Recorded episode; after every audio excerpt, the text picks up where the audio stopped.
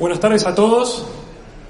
Soy Segundo Carafí, presidente del Centro de Estudios Cruz del Sur, quienes llevamos a cabo esta conferencia. En primer lugar, les quiero pedir disculpas por la demora al arrancar.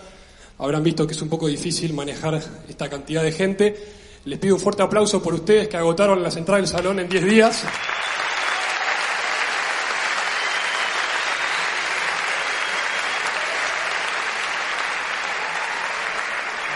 De parte de, del Centro de Estudios Cruz del Sur realmente les agradecemos. Les queremos agradecer también a la Fundación Libre y a la Asociación de Abogados por la Justicia y la Concordia por su apoyo incansable y por estar pendientes siempre de todo lo que necesitamos. También pido un fuerte aplauso para ellos.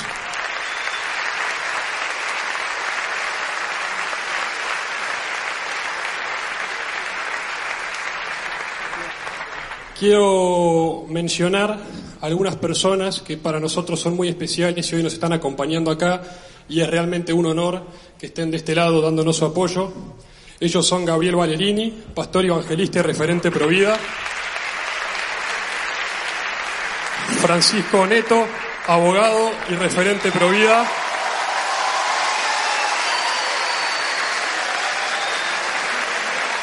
Juan Carlos de Marco, presidente del Partido Demócrata.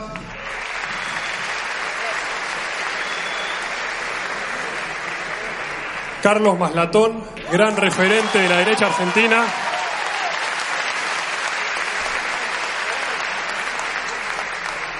Emanuel Danan, cantante y gran referente de los jóvenes.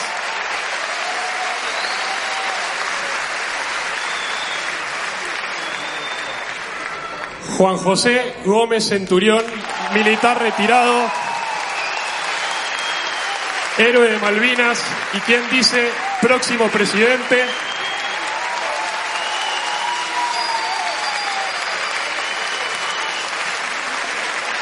Agustín Monteverde, economista, Cecilia Pando, presidente de AFIAPA, Asociación de Familiares y Amigos de Presos Políticos en Argentina,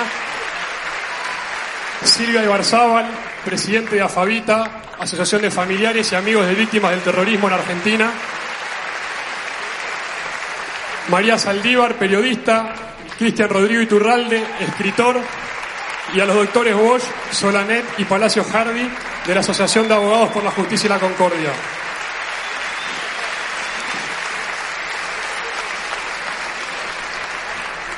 Le voy a contar brevemente y en pocas palabras, así ya arrancamos, qué es lo que hacemos en Cruz del Sur. Cruz del Sur es un centro de estudios formado por jóvenes.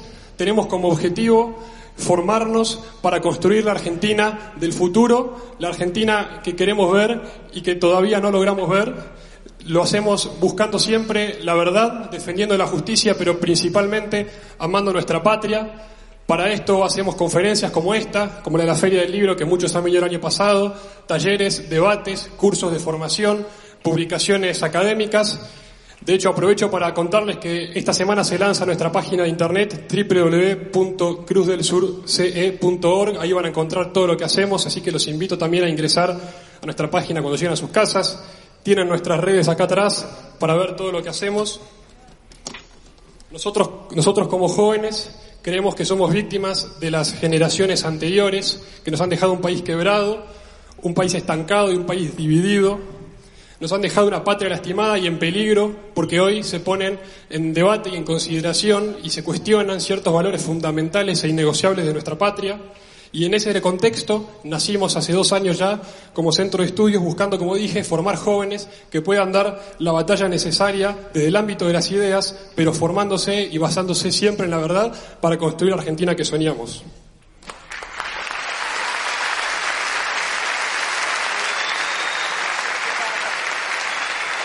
Ahora sí, les voy a contar cómo va a ser la conferencia.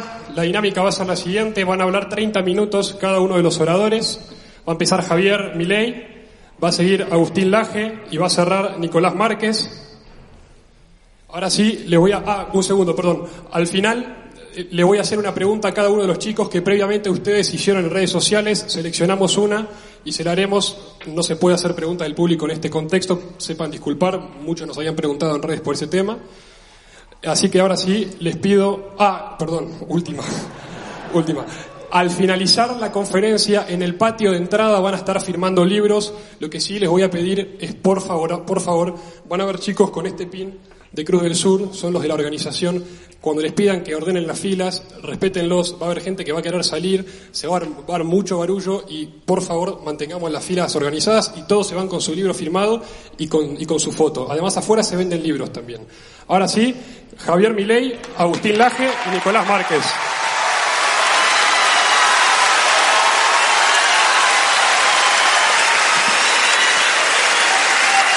Impresionante la cantidad de gente que hay.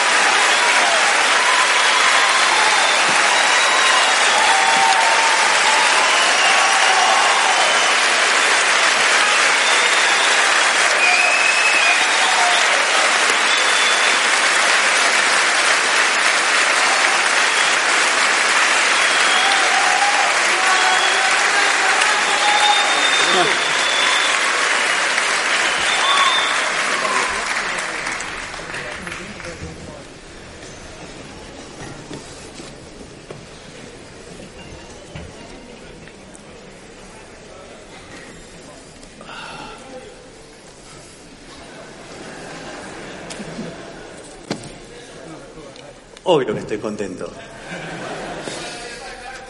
Viva, carajo. Aparte, ¿cómo no estar contento ante tanto error tipo 2, no? Seguir haciendo todo mal y que salga bien, así es que más que contento. Bueno, mi conferencia es sobre que es sobre nuestro enemigo el Estado y que tomemos conciencia que la batalla es contra los colectivistas, contra los adoradores de la religión del Estado Básicamente, lo primero que hay que entender es, a ver, el Estado se financia con impuestos. Entonces, lo primero que tenemos que entender es el origen de la palabra. Impuestos. Nada de bueno de ahí puede salir. Los impuestos se crearon para cuando un reino dominaba a otro, le ponía las cargas. Impuestos. Es decir, que es un acto violento. Por eso yo suelo usar esto como con un ejemplo que es, suponga que ustedes están en su casa, viene el vecino y le dice, le golpea la puerta y dice, che, dame la mitad de tus ingresos. Usted le dice, ¿qué te pasa? Se va. Al otro día vuelve su vecino, le dice, dame la mitad de tus ingresos. Pero te dije que no. Dice, no, pero acá hay un papel que dice que me los tenés que dar. Dice, ¿quién lo firmó? Yo. Obviamente lo van a sacar a patadas por poco. Al tercer día vuelve su vecino, les golpea la puerta, les dice, dame la mitad de tus ingresos. Te dije que no. Dice, acá hay un papel que dice que me lo tenés que dar. Me importa un rábano. Y aparece un grandote tipo Shaquille O'Neal y dice, ¿se lo das? Pongan esto como ustedes se les dé la gana, pero es un robo los impuestos son un robo. Por eso, digamos, a mí me, siempre se me viene muy a la mente un coloquio de ideas donde estaba Vidal y había, digamos, le estaban haciendo un reportaje que más que nada era una tirada de centros todo el tiempo, y ella agarra y dice, yo les digo que arriesguen. ¿Y por qué no arriesgas vos, hija de puta?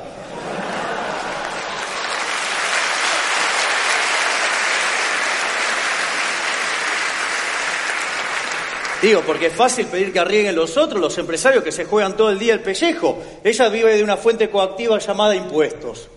El segundo punto que hay que entender es, hay toda una discusión de los economistas que dicen, no, bueno, porque en realidad vamos a cobrar este tipo de impuestos, el otro. Me importa un rábano. A mí lo único que me importa es cuánto me saca el Estado. Digo, el, el tipo de instrumento que utilicen me da lo mismo. Es decir, me importa un rábano, a mí lo que cuenta es cuánto se lleva de mi bolsillo. No hay un impuesto más eficiente, menos eficiente, nada que vaya contra la libertad, nada que vaya contra la propiedad, nada que vaya contra el propio hecho de poder disfrutar del fruto de nuestro trabajo. Sí, puede ser bueno. Es decir, entonces, digamos, siempre el impuesto es malo y me importa poco si es más o menos eficiente, porque de última lo que le puede parecer más eficiente al Estado, quizás es más raro para mí para poder eludirlo o evadirlo. Entonces, o sea, no importa, acá lo que importa es cuánto nos saca de lo que generamos, porque el verdadero enemigo es el Estado. La de verdadera división de la sociedad es entre los parásitos, sí, que viven del Estado, que viven robándole al resto, y los que nos rompemos el orto laburando para pagar la cuenta de esto.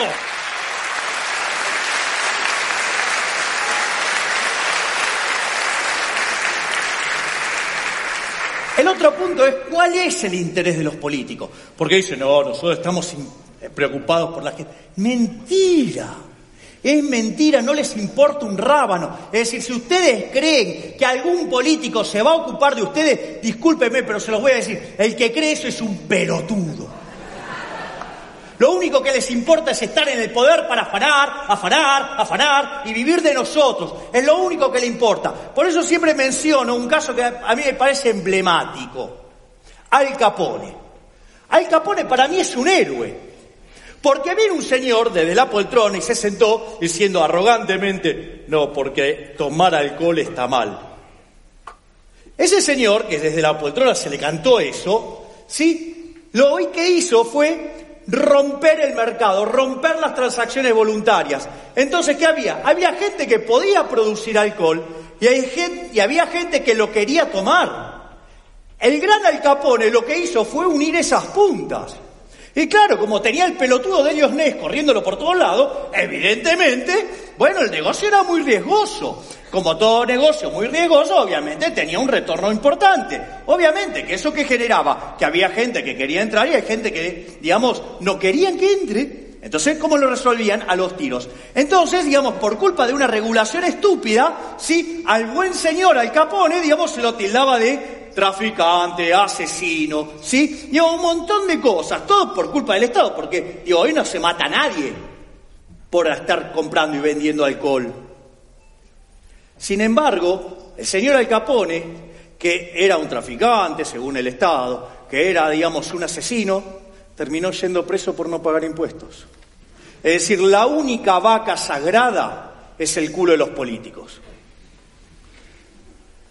Entonces, no, no, no, no. Entonces ahí aparecen dos problemas con, con lo que es la presencia del Estado. Digamos, cuando el Estado interviene se producen dos tipos de daño, lo que se llama un daño directo y un daño indirecto.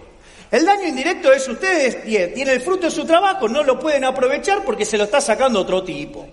¿Sí? Entonces hay un montón de transacciones que ustedes querían hacer con esa plata y que ahora no la van a hacer porque se la sacaron del bolsillo. Eso es un daño directo. Es como este profesor, digamos, que me tocó lidiar en, el programa de Novarecio. Claro, si llega a ganar el concurso del profesor del año, cobra un palo verde y le saca, y dice, él que estaba con el Estado presente, dice, y sí, pero me sacan 350 mil dólares. Bienvenido al club.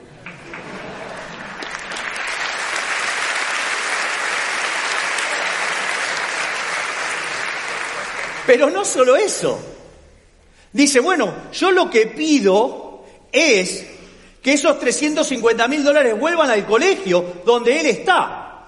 Como si el Estado va a hacer lo que vos querés. Justamente, pobrecito. O sea, pero aparte digo, me es muy interesante porque él, digamos, tanta caridad, digamos, y tanto eh, rol del Estado y todo eso. Bueno, si tanto le gustaba, le quedaban todavía 650 mil dólares para poner de él. Ah, no, pero siempre es muy fácil ser generoso con la ajena. Digamos, y el otro punto es, cuando ustedes hay esas transacciones que querían hacer y no las están haciendo, se producen también lo que se llaman daños indirectos. O sea, esas, digo, si yo quiero vender mi casa para comprarme otra casa y no me dejan vender mi casa, no voy a poder comprar la otra. Eso es lo que se llama el daño indirecto. Lo otro que tenemos, ¿sí? Entonces es que lo que hay que hacer es minimizar el tamaño del Estado. Y ahí básicamente tenemos tres corrientes de liberales o libertarios. Están lo que llaman los liberales clásicos, que admiten un conjunto de regulaciones al sistema, admiten la presencia, por ejemplo, de educación, digamos, financiada de algún modo coactivo, admiten sistema de salud como de algún modo coactivo, digamos, admiten la seguridad, admiten la justicia.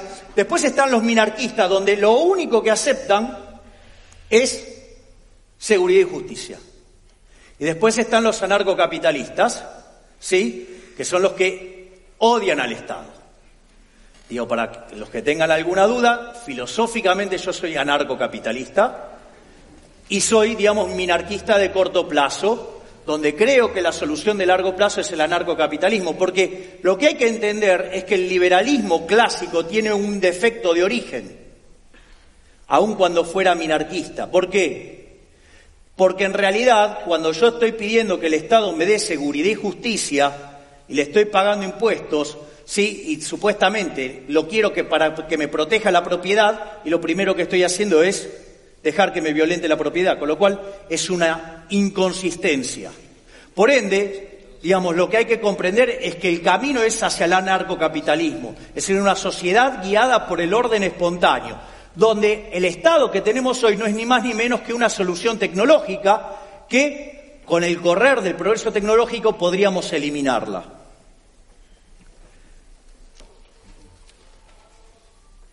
El, otro tema es las formas de intervención. La forma de intervención del gobierno siempre es violenta, siempre, siempre. Hay tres tipos de violencia. Está lo que se llama la violencia autística. Bueno, esta fue la forma, por ejemplo, en la cual se implementó el régimen comunista en Rusia. Es decir, si les gustaba, bien, y si no les gustaban, los mataban. Digo, de hecho, ese régimen asesino siempre se aplicó de la misma manera, por eso tienen en su haber 150 millones de muertos. O sea, un sistema asesino. El segundo tipo de violencia es lo que se llama la violencia binaria. Y ahí básicamente lo que se destaca siempre es el cobro de impuestos, que ya vimos con el ejemplo que es un acto violento, pero también, digamos, el gasto público es violencia binaria. ¿Por qué? Porque cuando el sector público cobró impuestos y decide gastar, lo que empieza a hacer es modificar los precios relativos de la economía. Entonces, cuando está modificando los precios relativos de, la economía, va a estar favoreciendo a algunos y va a estar perjudicando a otros. Es decir, va a estar haciendo que a algunos le vaya bien y a otros los está mandando a la quiebra. Y lo hace discrecionalmente desde un escritorio. Lo cual es profundamente violento. Y como si eso fuera poco, no solamente produce daños en la asignación de recursos de hoy, sino que además produce daños intertemporales, es decir, termina afectando el crecimiento de largo plazo termina haciendo que se asignen mal los recursos. Terminamos estando todos peor. Es decir, que entonces no solo digamos que está mal, digamos, porque digamos, me saca de la plata del bolsillo, digamos que me la gané yo laburando y no la puedo disfrutar, sino que además, sí, cuando entra a gastar en el mercado también hace daño. Es decir, no tiene nada bueno. Y el tercer tipo de violencia es lo que se llama la violencia triangular. Ahí, por ejemplo, digamos, un caso de violencia, ¿cuál es? El control de precios. Es decir, quieren un ejemplo reciente, el ejemplo reciente es, por ejemplo, el cepo en la época del kirchnerismo. Y tiene varias cosas interesantes el cepo.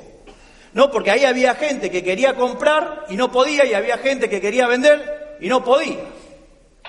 O si vendía, lo tenía que hacer al precio, digamos, que determinaba el Estado, o sea, con una pérdida.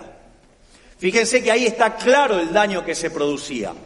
Pero Además, el kirchnerismo no solo controlaba el precio, como había un bruto exceso de demanda y no tenía para abastecer, digamos, en términos de pérdida de reservas, esa demanda, ¿qué hizo? Puso un control de cantidades. Entonces ustedes tenían control de precio y control de cantidades. Fíjense esto, porque ustedes lo que tenían era un bruto exceso de demanda de divisas. ¿Y eso qué hacía? Generaba un exceso de oferta en todo el resto de la economía, con lo cual, por ejemplo, en el mercado de bonos implicaba bonos bajos, o sea, precio de los bonos bajos, con lo cual la alta tasa de interés. Eso implicaba, digamos, que la demanda se retraía, con lo cual generaban exceso de oferta en el mercado de bienes, con lo cual la economía no crecía. Generaban un exceso de oferta en el mercado de trabajo, con lo cual los salarios reales tenían tendencia a la, baja. Con lo cual, ¿cómo lo arreglaba el kirchnerismo? Contratando empleado público, con lo cual nos metió un millón y medio de parásitos adentro del Estado, al cual además ahora le tenemos que pagar el sueldo, sí, con lo cual nos siguen desagrando impuestos, sí, con lo cual, digamos, como además no le daba las cuentas, lo financiaba con emisión monetaria y generaba una pelota de dinero, sí que para que no se convirtiera en inflación, vendieron 23 mil millones de dólares a, a futuro. Es cierto que este es un gobierno de inútiles, pero el otro es un gobierno de hijos de puta.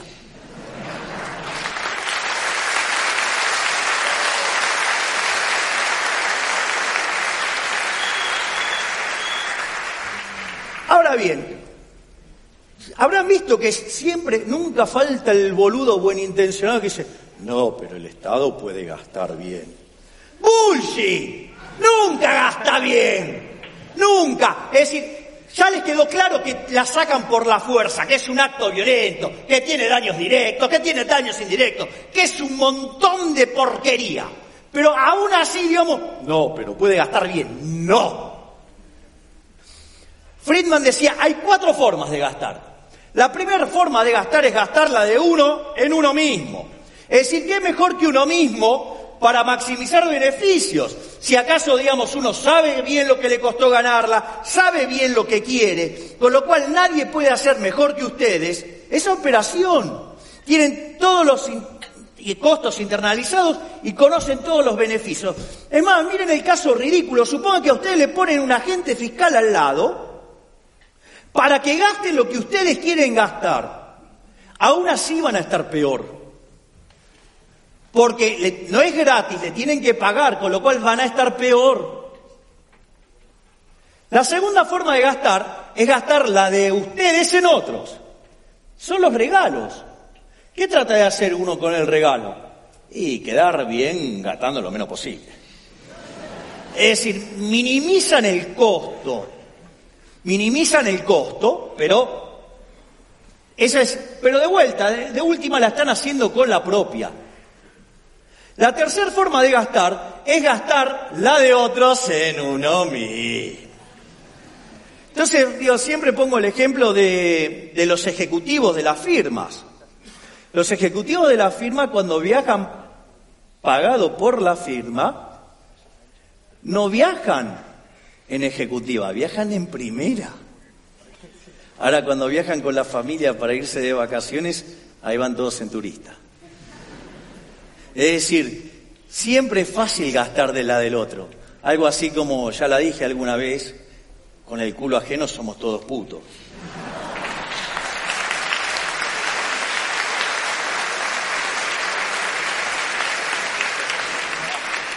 Entonces, ahí surge con claridad cuál es la peor forma de gastar.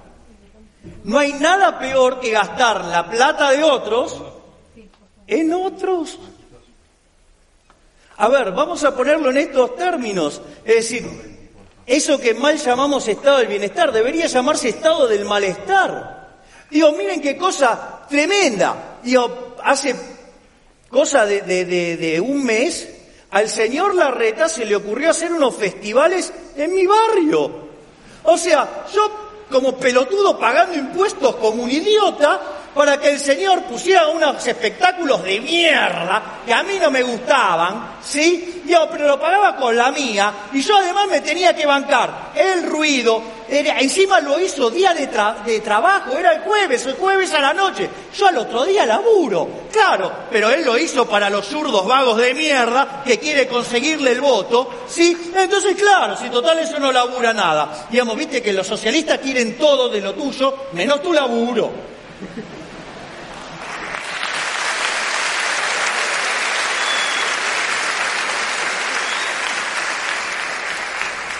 El otro problema que tenemos es la corrupción. Entonces es interesante el tema de la corrupción, porque ahora están todos entusiasmados, es buenísimo, pasan cosas en Argentina que son fabulosas para ver la calidad de mierda de algunas personas. Dicen, qué bueno, ahora esta vez van presos los empresarios. Les aviso que todavía políticos no fueron muchos presos, ¿no? Digamos, o sea, muchos no hay, respecto a los que debería haber pero están contentos porque van a meter preso a empresarios. Es una locura. Eso significa que no entienden un carajo. Porque la corrupción es inherente a la existencia del Estado. ¿Por qué? Porque supongo que ustedes tienen una empresa y tienen un empleado corrupto. ¿Cómo sería un empleado corrupto? Alguien que está, por ejemplo, en el departamento de compras y compra más caro para llevarse una tajada. ¿Cuál es el problema? El problema es que ustedes están teniendo un mayor costo que el que correspondería. Esto significa que podría entrar otra empresa a su mercado y vender el mismo producto a un mejor precio o de mejor calidad, o las dos cosas. con lo cual ustedes irían a la quiebra. Por lo tanto, el propio proceso de mercado, si ustedes no saben cuidarse de la corrupción, van a ir a la quiebra. Por ende, digamos, el sector privado también tiene los mecanismos por los cuales, sí, para cuidarse de eso. ¿Por qué? Porque le duelen el órgano más sensible de todo, que es el bolsillo. Ahora, ¿cuál es el problema con el Estado? El problema con el Estado es que se financia con una fuente coactiva de ingresos. Haga las cosas bien o haga las cosas mal, esa fuente sigue estando ahí. Entonces, fíjense lo que pasa. Básicamente, cuando ustedes aparece el Estado, ustedes ahí tienen, tienen un problema porque hay algunos empresarios que descubren que es mejor hacer negocio con el político chorro, jodiéndole la vida a los trabajadores y a los consumidores, que compitiendo con precios más bajos o con productos de mejor calidad. Es decir, mire, esto es muy fácil, ustedes pueden eh, detectar muy fácilmente a un empresario.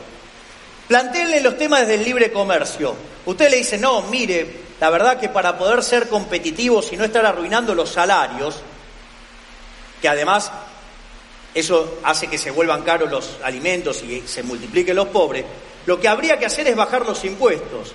¿Y qué le contesta el empresario? No, no, no, no baje los impuestos. ¿Por qué? Porque a cambio de eso, ¿qué pide? Pide protección. Entonces ahí, digamos, no compite, tiene asegurada la quintita y paga salarios de morondanga y tiene un producto de morondanga. Lo, hace, lo hacemos hace 80 años, así estamos, cada vez más pobres. De ser el quinto país más rico del mundo, somos 65.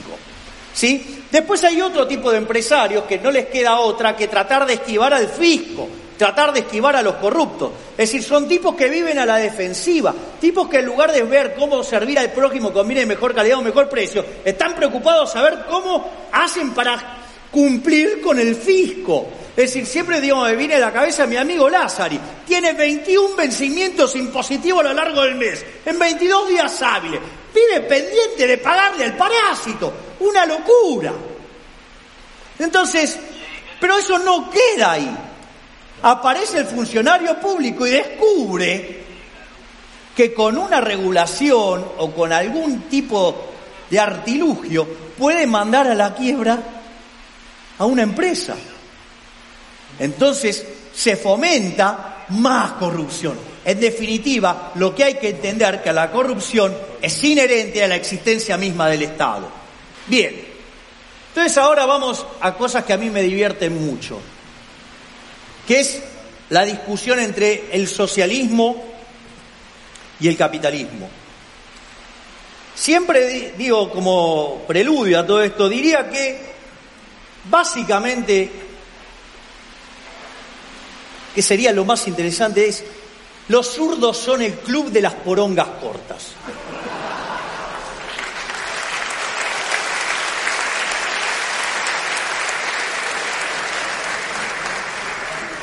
Porque el punto es, ¿quién va a clamar por el, pene promedio? El que la tiene chiquita, el que la tiene grande no pide amputación.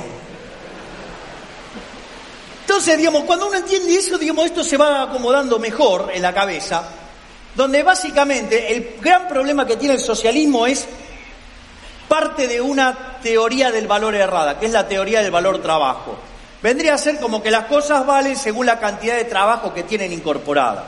Y eso la verdad que es una pelotudez del tamaño de una casa, para ser elegantes. ¿Por qué? Porque supongan lo siguiente, no sé, digo, porque es equivalente a sumar costo. Entonces, yo siempre hago el ejemplo de que suponga que yo llego acá y, y nadie toma vino. Digo, ah, bueno, ¿Qué hago? Me consigo la uva, me consigo la botella, me consigo la etiqueta, me consigo el corcho, todo. Y como además soy el único que va a vender vino acá, les cargo un bruto margen. Sucede que estamos en una sociedad de abstemios. Les pido por favor que sean educados y ordenados en lo que me van a decir que tengo que hacer con la botella, pero digo, está claro lo que tengo que hacer. O sea, raro es que no haya aumentado todavía la demanda de vaselina. El segundo problema es, si ustedes las cosas tienen un valor objetivo, que es la cantidad de trabajo, no tiene incentivo a hacer intercambios. Porque si, si tuviera más trabajo, el que tiene más trabajo incorporado no estaría dispuesto a dárselo al que tiene menos, con lo cual solamente podrían intercambiar cosas que tienen la misma cantidad de trabajo. Con lo cual la cantidad de intercambio sería muy, muy chiquitita y la verdad que casi imposible de encontrar semejante similitud. Pero no solo eso, fíjense que además, a partir de ahí sale la teoría de la explotación.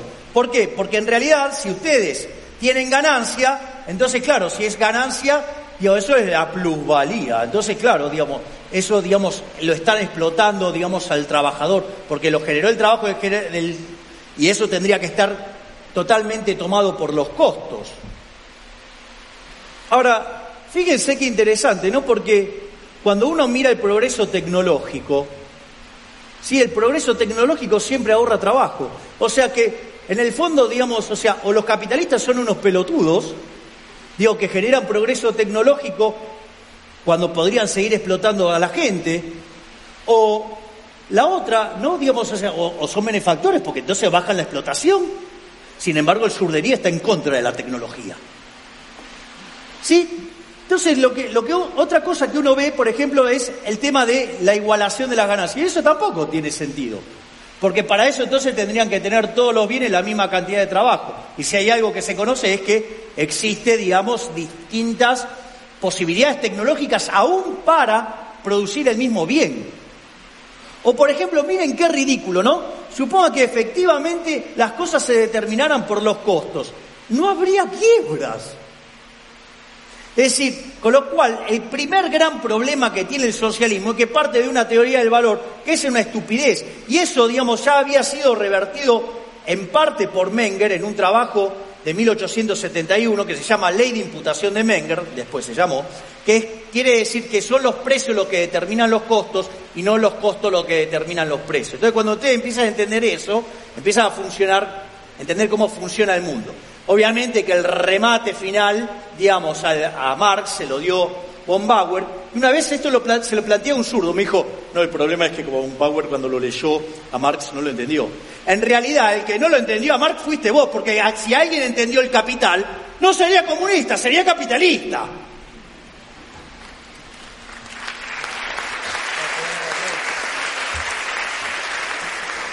Entonces, el punto es cómo es entonces la teoría del valor, digamos, en un mundo no tan, no tan brutal como el de los socialistas con esa teoría estúpida, que es básicamente la teoría de la distribución, ¿sí?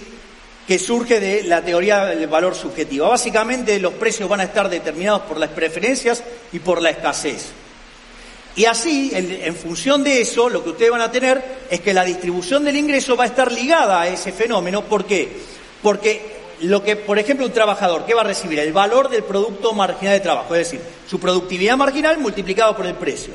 En el precio entran las preferencias y la escasez y la productividad. Es decir, que si ustedes hacen un bien de mejor calidad, donde sirven al prójimo con bienes de mejor calidad a un mejor precio y además son productivos, se van a llenar de guita, pero se van a llenar de guita porque son qué? Son un benefactor social, son una máquina de generar riqueza, son una máquina de prosperidad. Entonces, digo, eso es lo que determina en el capitalismo el éxito. Entonces, ahí, digamos, hay otros problemas, o sea, uno es, por ejemplo, el tema de la torta, ¿no? Entonces, digo, claro, en la, estupidez esta del teoría del valor trabajo, todo parece que, digamos, había una torta, y eso, digamos, el, salame de John Stuart Mill dijo, no, porque la producción es independiente de la distribución. No, justamente una de las cosas que demostró Hayek es, primero, que ustedes no van, no son fenómenos separados, son parte del mismo fenómeno. Y la verdad es que si ustedes no van a, sacar los, los réditos del trabajo que ustedes van a hacer, van a trabajar menos, hay un problema de incentivos, con lo cual eso lo que va a hacer es que la torta sea cada vez más chica. Por eso, digamos, los países socialistas cada vez se hunden más, cada vez son más pobres. Tienen un buen ejemplo reciente. Miren Venezuela, tienen un palo verde abajo de cada individuo y no tienen para morfar, no tienen para limpiarse el culo. Entonces, ahí está el gran problema. Y además, el mercado es un proceso de, digamos, un proceso de descubrimiento, decía Hayek. Entonces, claro, porque ustedes pueden, cuando viene el boludo de Piketty dice, no, porque la heredera de Peugeot. Me importa un carajo lo que heredó, porque hace tres modelos malos y va a la quiebra. El capital no viene determinado por quien lo pone del lado de la oferta. Lo determina el consumidor decidiendo a quién le compra. Y al que no le compra se va a la quiebra. Por eso el tema ese de la herencia se lo pueden meter en el orto también.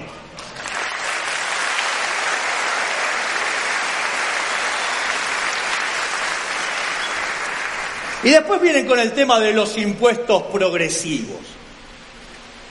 Fabuloso, impuestos progresivos.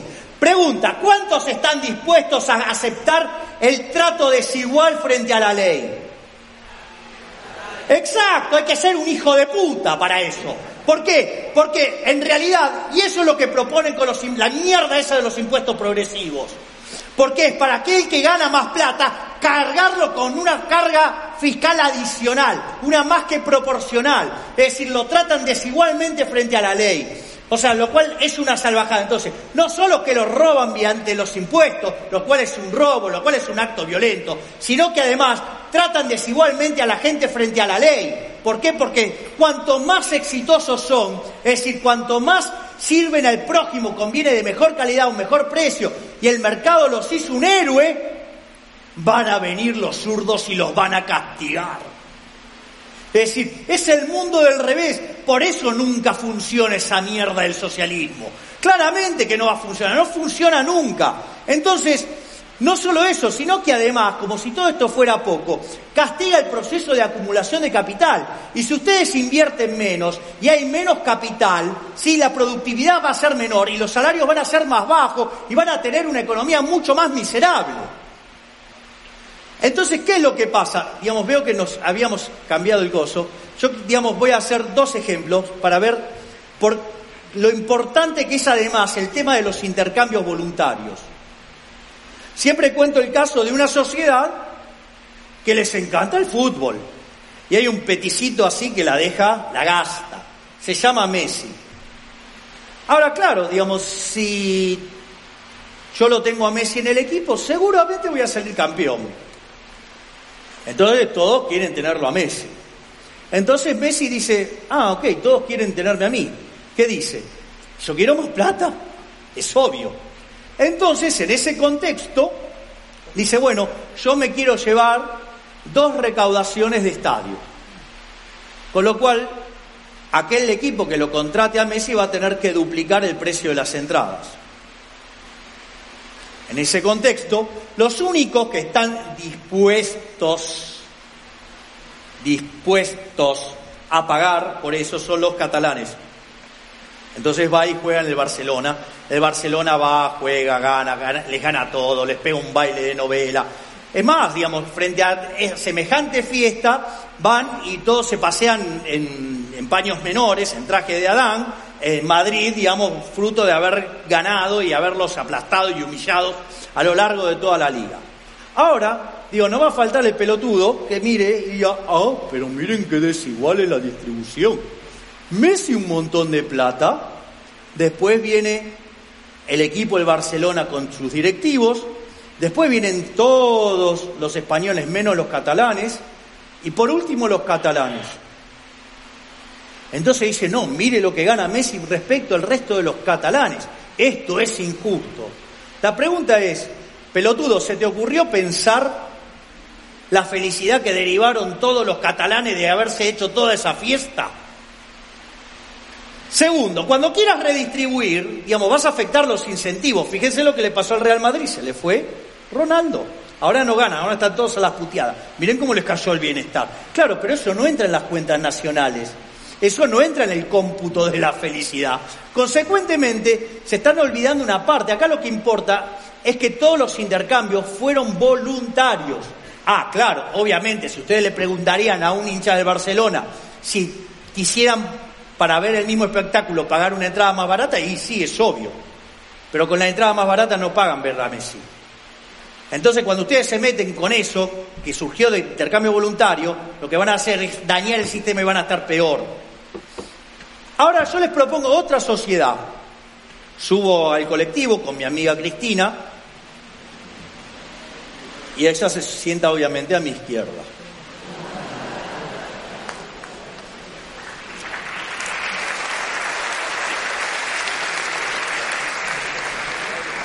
Entonces sube un señor con los bolsillos reventando de dinero. Entonces eso a ella le produce una ira profunda, básicamente porque, porque le parece que es desigual la forma en la cual está distribuida la riqueza en ese colectivo. Entonces agarra un bate que hay en los colectivos para pegarle a, a las ruedas, le pone el bate en la cabeza al señor, sin pensar si esa plata era para o no operar los ojos de los hijos, del hijo que se está por quedar ciego.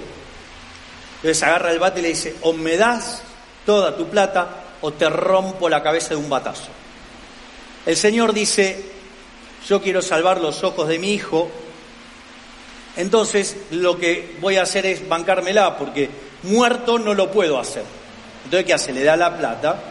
Y suponiendo que Cristina no se la gasta en carteras, que no se la gasta en hoteles, que no se la gasta en zapatos, que no se lo gasta en los zapatos de suela roja y lo hace pintar de negro para que no sepamos dónde los compró.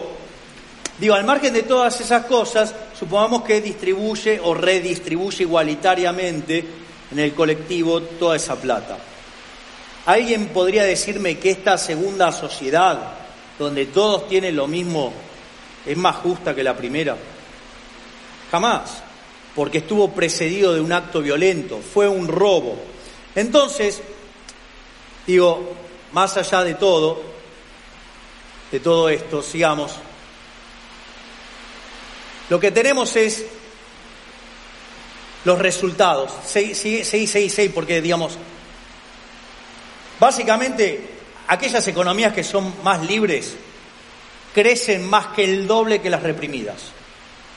Aquellas economías que son más libres tienen un PBI per cápita más de ocho veces más grande que el de las economías reprimidas. Aquellas economías que son más libres, el decil más bajo tiene un ingreso 11 veces más grande que el de las economías reprimidas, pero además es el doble que el ingreso promedio, con lo cual el que está en el decil más pobre del país libre está mejor que el 75% de la gente del país reprimido. Es decir, es mejor, ¿sí? Ser cola de león que cabeza de ratón, salvo que seas de los jerarcas comunistas, ¿no? Como sea Chávez y su hija que heredó, o Maduro, Castro y su hijo. Es más, los países más libres tienen 25 veces menos de pobres. Entonces, la pregunta es, ¿Por qué entonces? Porque es un negocio para los políticos. ¿Sí? Entonces, yo lo que quiero es ir avanzando, digamos, estos son temas de distribución del ingreso, la mentira de los nórdicos, todas las falacias socialistas, que por cuestiones de tiempo no las voy a presentar, pero lo que hay que entender es esto. Primer lugar, una de las cosas que queda bien claro a la luz de los datos que acabo de contar, es que el capitalismo es muchísimo más productivo. No solo que genera mucho menos pobres, distribuye mejor y además, no solo eso, tiene muchísimo menos pobres. De hecho, los pobres de los países libres están muchísimo mejor que el 75-80% de los ciudadanos de los países reprimidos. Es decir, con el tema de la productividad no hay con qué darle. El muro se cayó y aplastó a los zurdos. Y no se enteraron. El segundo punto es, además, que fue lo que vinimos discutiendo a lo largo de toda la presentación, es el único sistema del capitalismo que es justo, es el único que moralmente es justo. Porque, ¿cuáles son los valores del capitalismo? El respeto irrestricto del proyecto de vida del prójimo, la propiedad privada, ¿sí? la competencia, la no intervención violenta del Estado, la cooperación social, la división del trabajo, el premio al ahorro, el premio al esfuerzo, ¿sí? Y eso se deriva en qué? Que ustedes van a ser exitosos en la medida que sirvan al prójimo con bienes de calidad a un mejor precio, es decir, que van a ser benefactores sociales. Y frente a estos valores están los valores de los zurdos, que son la envidia, el odio, el resentimiento, el trato desigual frente a la ley, el robo y el asesinato, porque se cargaron más de 150 millones de seres humanos con esa mierda del comunismo, que fue cuando se aplicó a pura esencia, porque me tienen las pelotas por el piso cuando dicen, no, Venezuela no es socialismo. Cada vez que aparece un caso donde fracasan, no, esto no es socialismo. No, claro. Bueno, digo, a ver, Cuba, comparemos Cuba contra lo que son, no sé, Panamá, digamos, o Puerto Rico. Comparemos lo que era Austria contra Hungría, lo que era la Alemania occidental contra la Alemania comunista, lo que había en Hong Kong comparado a la vieja China. ¿Sí? Muchachos, está claro.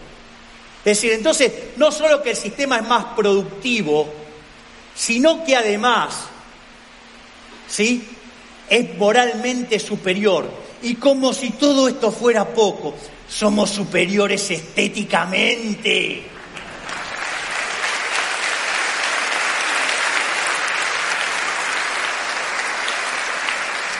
Miren lo que es New York.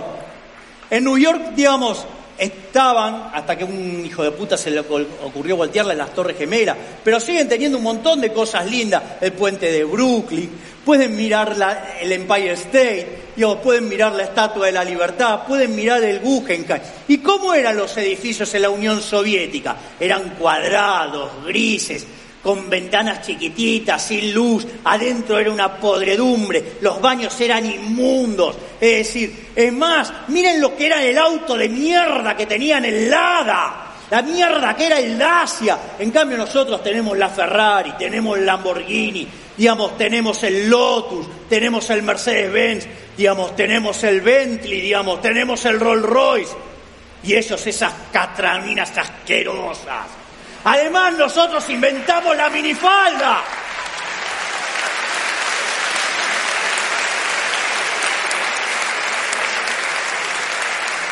Por lo tanto, no solo somos superiores en lo productivo, somos también superiores en lo moral, somos superiores en lo estético. No hay alternativa, somos mejores en todo. Tomen conciencia de ello y vamos por ellos. Sí, zurdos hijos de puta, tiemblen. La libertad avanza. ¡Viva la libertad, carajo! ¡Vamos!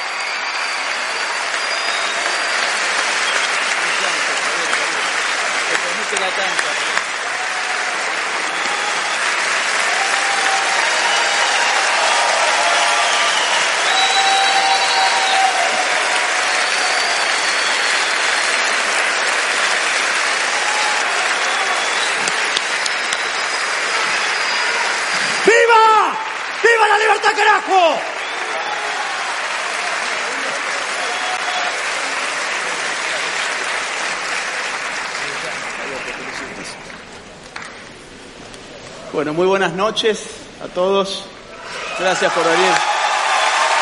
Gracias.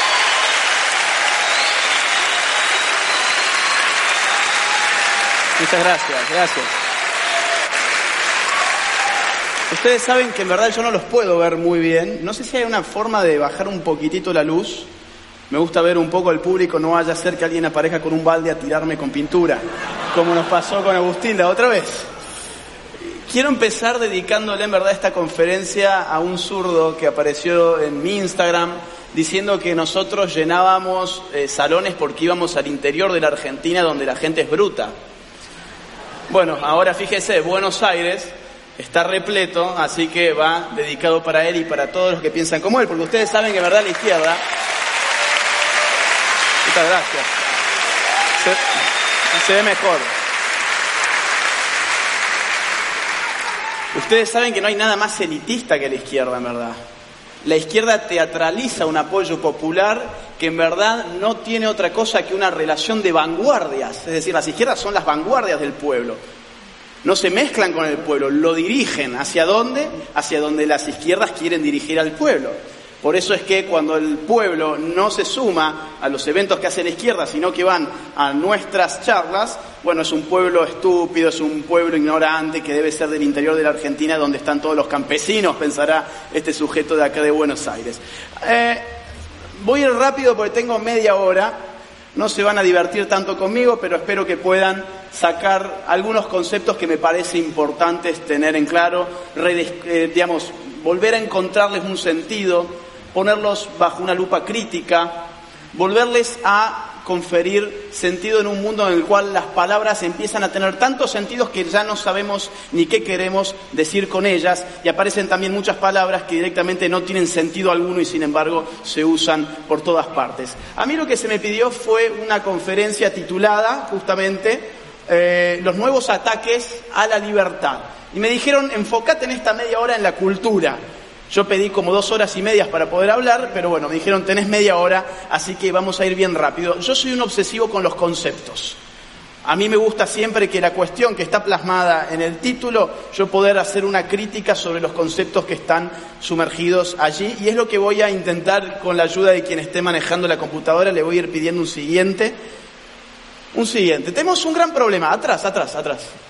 Tenemos un gran problema. A ver, nuevos ataques a la libertad. Muy bien, ¿y qué es la libertad? Si ustedes me van a responder, eh, es el respeto irrestricto al proyecto de vida de los demás, pero me parece que la temática da para que lo discutamos un poquito más. Y para, ¿por qué no?, volver a pensar aquello de que es el respeto irrestricto por los proyectos de vida de los demás. Podemos volverlo a poner en tela de juicio. A ver, el gran problema con la libertad es su multivocidad, es su polisemia, los marxistas también dicen estar a favor de la libertad, cuidado.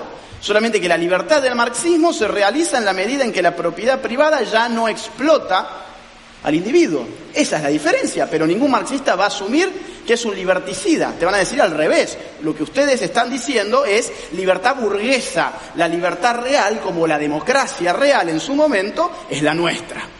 Entonces, tenemos un problema que es la multivocidad de la palabra libertad que significa muchas cosas al mismo tiempo y necesitamos especificar qué queremos decir por libertad, sobre todo los liberales, cada vez que decimos que estamos defendiendo esa libertad y que esa libertad está bajo ataque, como hemos visto en el título de esta conferencia. En segundo término, tenemos problemas conceptuales de hoy que los vamos a ver en esta charla también. Mientras tanto, pido un siguiente, por favor. Claro, a ver, la distinción entre los distintos tipos de libertad no es algo nuevo. Desde la Revolución Francesa podemos encontrar la clásica distinción que haría eh, Benjamin Constant entre la libertad de los antiguos y la libertad de los modernos. Él se da cuenta en ese marco de revoluciones burguesas, liberales, que un nuevo concepto de libertad que no se registraba en la antigüedad había aparecido en el mundo. Tanto así que dijo, existe una libertad de los antiguos y una libertad de los modernos. Y la libertad de los antiguos no necesariamente tiene que ver con la libertad que estamos pensando hoy nosotros en un mundo moderno. ¿Por qué? Porque para los antiguos la libertad era más bien un concepto colectivo y político. Éramos libres, por ejemplo, en la Atenas clásica, en la medida en que teníamos estatus de ciudadano para tener parte del gobierno de la polis.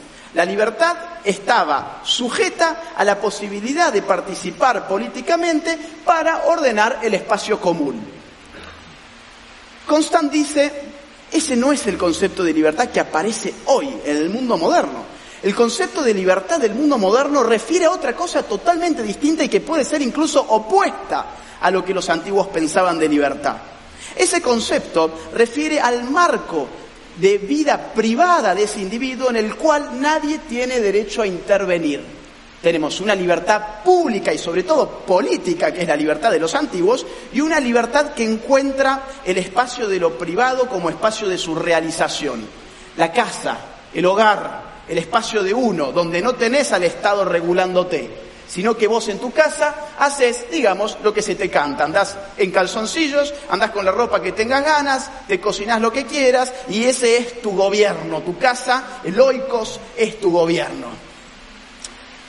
Constant encuentra esto y ese pasa a ser el fundamento, yo creo, de la libertad liberal.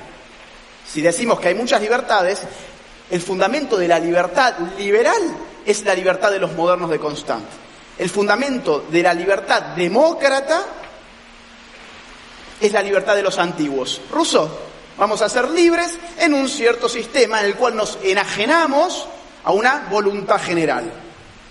Es decir, estos dos conceptos siguen hoy.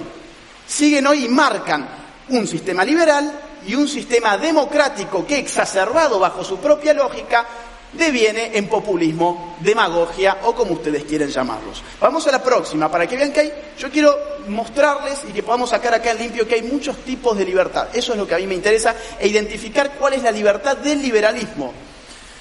Hayek, ¿lo conocen a Hayek varios de acá? Sí.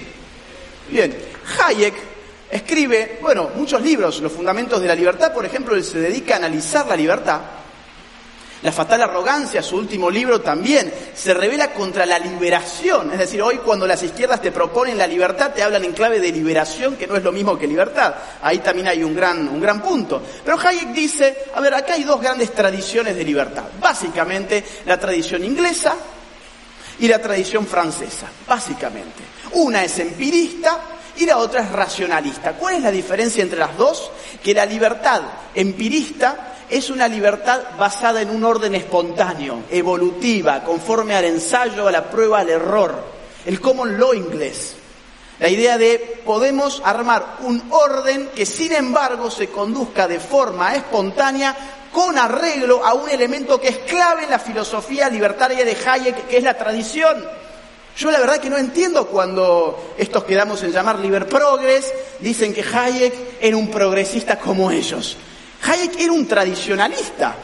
Era un tradicionalista y eso se ve sobre todo en la fatal eh, arrogancia. Hayek termina diciendo precisamente que de la tradición depende la civilización occidental en la medida en que a partir de la tradición pudimos aprender todas aquellas cosas que la razón no puede captar. Es un antirracionalista, es un tradicionalista. Contrariamente, empieza a ver la filosofía francesa y dice, no, acá el concepto de libertad no tiene nada que ver con esta idea de orden espontáneo.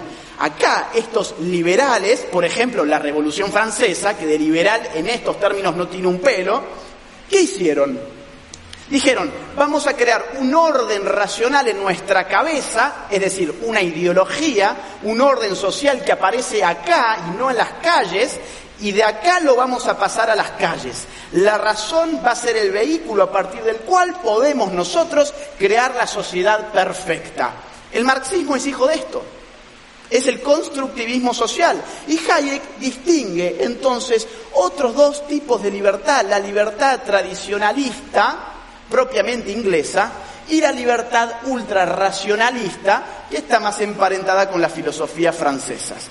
Hayek termina ofreciendo en los fundamentos de la libertad una conceptualización muy clara. Él dice, la libertad es ausencia de coerción, siendo la coerción la amenaza o el uso de la fuerza para imponer la propia voluntad sobre otro. Y la organización que monopoliza la fuerza en el mundo moderno, ¿cómo se llama?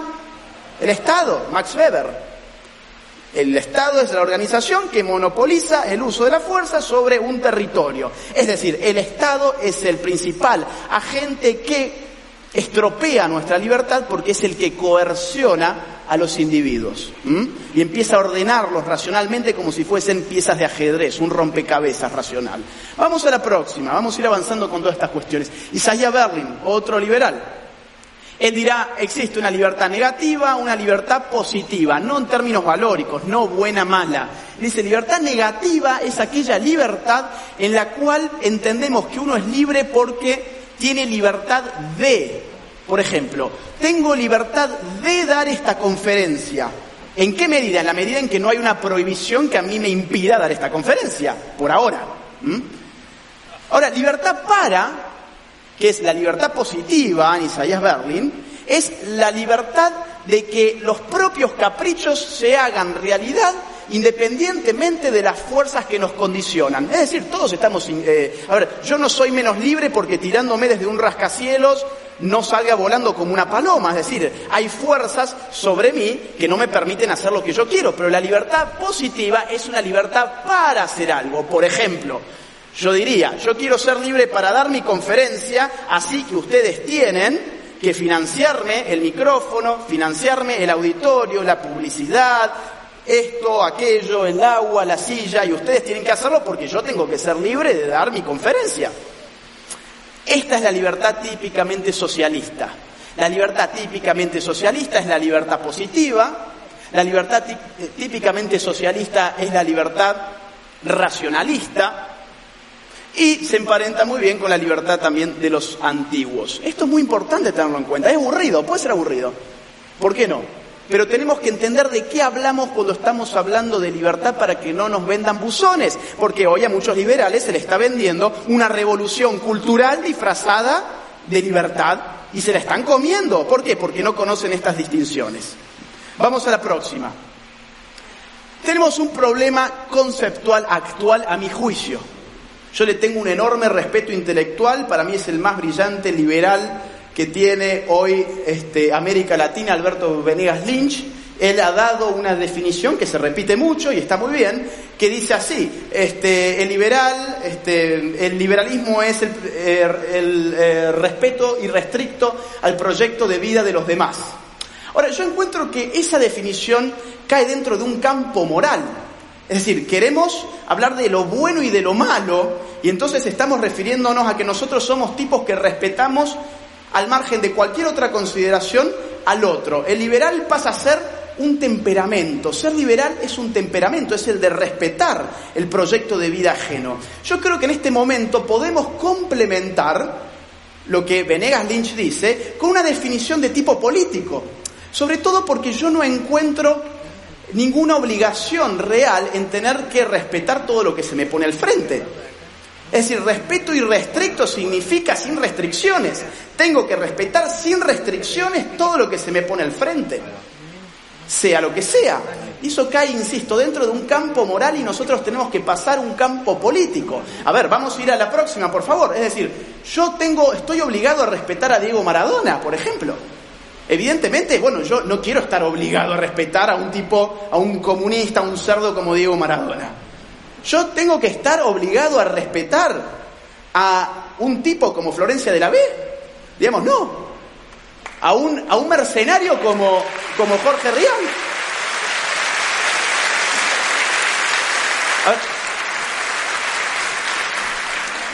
O sea, a ver, una cosa es el respeto y otra cosa es abstenerse de hacer daño, la tolerancia. Yo diría, a mí el liberalismo me obliga a no interferir en los proyectos de vida de los demás. No respetarlos. Yo realmente a esta gente no le tengo ningún respeto, me genera un rechazo absoluto. Y no por eso yo me considero menos liberal, digamos.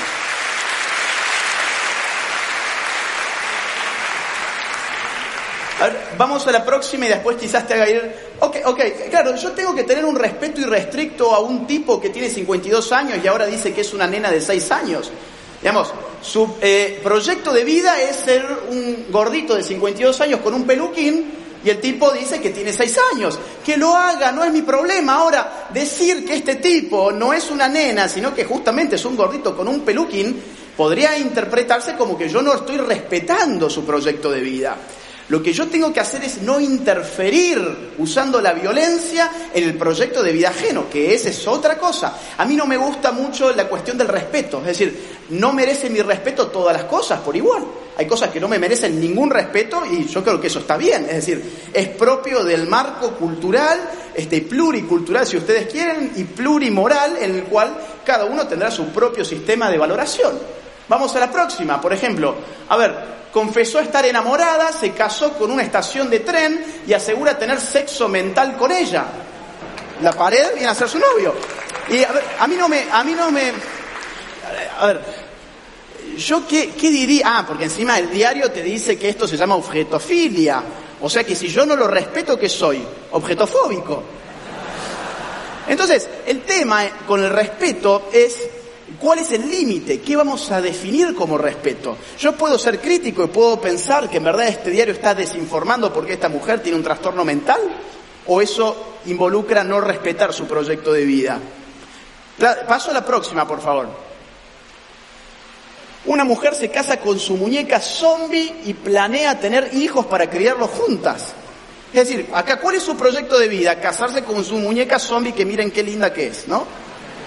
Se casó con la muñeca zombie. Ahora, ¿qué pasa si yo digo que el matrimonio no es entre una mujer y una muñeca zombie?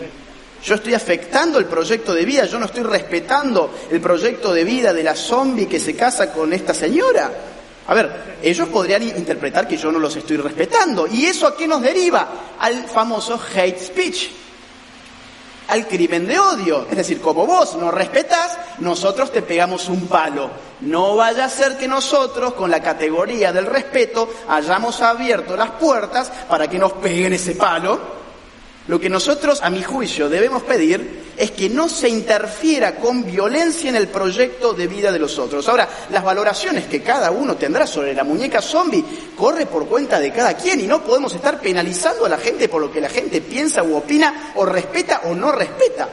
Ese es el punto para mí. O sea, yo quiero tratar de complementar lo de Alberto con una definición más política. Para mí el liberalismo sencillamente es una filosofía política que tiende a la reducción del Estado hasta su mínimo posible. El liberalismo es una corriente filosófica que procura la expansión de la sociedad civil en detrimento del poder que tiene un Estado sobre sus individuos. Punto final. Después lo que piensen o dejen de pensar sus individuos conforme a los otros individuos, eso ya es un problema de cada quien y abrir esa puerta, lo único que puede hacer a mi juicio es ensanchar el Estado metido en las conciencias de la gente. Vamos a la próxima, vamos a la próxima. Aquí hay un problema. Estamos viviendo una revolución cultural que se está valiendo de todos estos conceptos. Por eso digo, a ver, esto es un ejercicio conceptual. Estoy tratando de hacer un ejercicio conceptual para acomodar conceptos y por lo tanto acomodar ideas. La cultura es poder. La cultura no es el cuadrito que uno ve, no sé, de Mickey Mouse. La cultura no es simplemente este, los pibes chorros, ¿no? A ver, la cultura es mucho más que eso y la cultura hoy es el factor de poder más importante que rige la posmodernidad. ¿Por qué? Porque los instrumentos de difusión cultural son más poderosos que nunca antes. Televisión, Internet, Netflix, Hollywood, es decir, hay industrias, hay megas industrias culturales a partir de la cual una revolución ya no se opera en la fábrica, en la industria, levantando a la clase obrera, sino que se opera en esos centros de poder cultural. Entonces, acá aparecen dos problemas que también tenemos que definir. Número uno, ¿qué es el poder? Max Weber entendía que el poder era la probabilidad de sujetar a un individuo a una voluntad externa a él mismo con independencia de la fuente de esa probabilidad. ¿Qué significa esto? Significa que si A, si B hace algo que de no estar presente A no lo hubiera hecho por sí mismo, esa conducta se explica por el poder que A ejerce sobre B. El poder es una fuerza, es una fuerza de una relación. El poder no se toca. Sin A, B no tiene poder de nada. Sin B, A no tiene poder de nada. El poder está en la relación, en la capacidad de orientar la voluntad ajena. Ahora bien, hay muchos tipos de poderes. El poder político, ¿qué es? Tenemos que empezar a definir estas cosas, necesitamos para hacer buenos análisis. El poder político es la capacidad de utilizar los instrumentos coercitivos del Estado para imponer nuestra propia voluntad. Punto final. La posibilidad de utilizar los instrumentos coercitivos del Estado para imponer nuestra propia voluntad. Eso es el poder político. Ahora bien, hay un poder que es cultural. ¿El poder cultural qué es? ¿Cinco minutos me dan? No voy a llegar. Voy un cuarto. Dame, un poquitito más. Eh, el poder cultural es la capacidad de hacer hegemónico el propio discurso cultural. El gran problema de una revolución cultural es que nunca opera por sí misma. La revolución cultural se apoya con poder político. No hay una revolución cultural sin el Estado detrás, utilizando las instituciones coercitivas de ese Estado para orientar la cultura. Nosotros tenemos un problema los liberales creo que tienen un problema que ven mucho y muy bien el dirigismo económico, pero se han perdido del dirigismo cultural, se han perdido de la ingeniería cultural. Y eso es un error garrafal en el siglo XXI cuando el dirigismo hoy, además de económico, es también cultural. Vamos a la próxima rápidamente para no... Bueno, a ver, fíjense esto. A ver, fíjense desde cuándo esta gente viene pensando esta revolución cultural de tipo sexual. Herbert Marcuse, el ideólogo de la nueva izquierda eh, que escribió desde los Estados Unidos, pero él era de la escuela de Frankfurt. Vamos a leerlos porque necesitamos leer a esta gente. Muy diferente de la revolución en anteriores etapas de la historia, esta oposición, o sea, la suya, se dirige contra la totalidad de una sociedad próspera y que funciona bien. Es que lo, es lo que Javier dijo, esto funciona bien. Y este tipo dice, me cago en Javier. O sea, funciona bien, pero a mí no me importa, yo tengo que hacer la revolución porque yo soy neomarxista. Si no, mi vida, ¿qué sentido tiene? ¿Para qué estudié filosofía marxista tantos años? Ahora funciona bien, mi desafío es saber cómo enfrento una sociedad que funciona bien. Vamos a la próxima. Vamos a la próxima. A ver, ahí, ahí, ahí.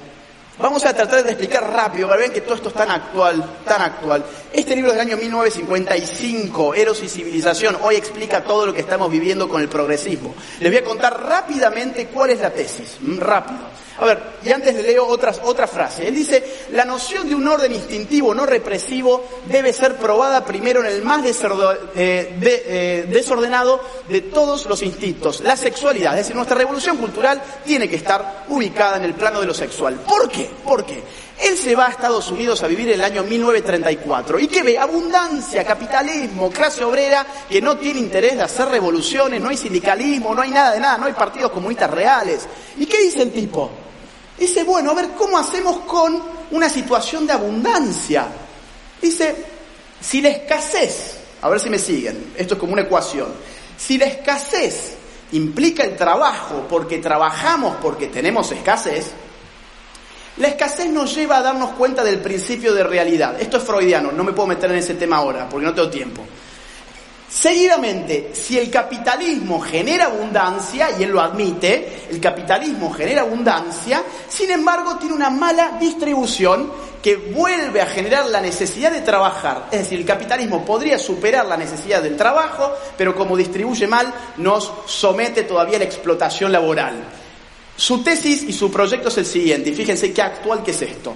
Si la distribución que nos ofrece el socialismo la mezclamos con la abundancia del capitalismo y la apoyamos con los procesos de autonomización y automatización laboral, vamos a tener menos trabajo para hacer. ¿Mm? Nos van a dar más cosas que nosotros no hemos producido, las máquinas van a hacer alguna cosa más por nosotros. ¿Y qué va a pasar? Vamos a desublimar energías. Esto es freudiano. ¿Qué significa? Aquellas energías que corríamos del plano sexual para aplicarlas en el mundo laboral, van a volver a, nuestra sexualidad. Vamos a hipersexualizarnos por la nueva dinámica del sistema económico. Pero hay un problema, el socialismo no funciona bajo la realidad actual porque dice, no me está dando abundancia, no se sostiene, él es realista, no se sostiene el socialismo, no va a haber abundancia, entonces esto puede durar meses, nada más que eso. ¿Qué tenemos que hacer? Un hombre nuevo, es decir, lo que siempre se ha querido hacer. Che Guevara quiso hacer un hombre nuevo. ¿Y cómo hacer este hombre nuevo? Este hombre nuevo debe tener en su cabeza la idea de poder dejar de lado la abundancia que el socialismo no le va a dar y cambiar la abundancia por la hipersexualización. Ese hombre nuevo debe ser probado a través de una lucha cultural en el terreno de la sexualidad y que le cree un nuevo, orden instintivo. Ingeniería cultural es lo que estamos viviendo hoy, por eso son todos marxistas, todos izquierdistas, no vienen a ser liberales, la libertad sexual. Minga, lo están utilizando como estrategia política y esto está escrito. Quien lo quiera leer, que lo lea.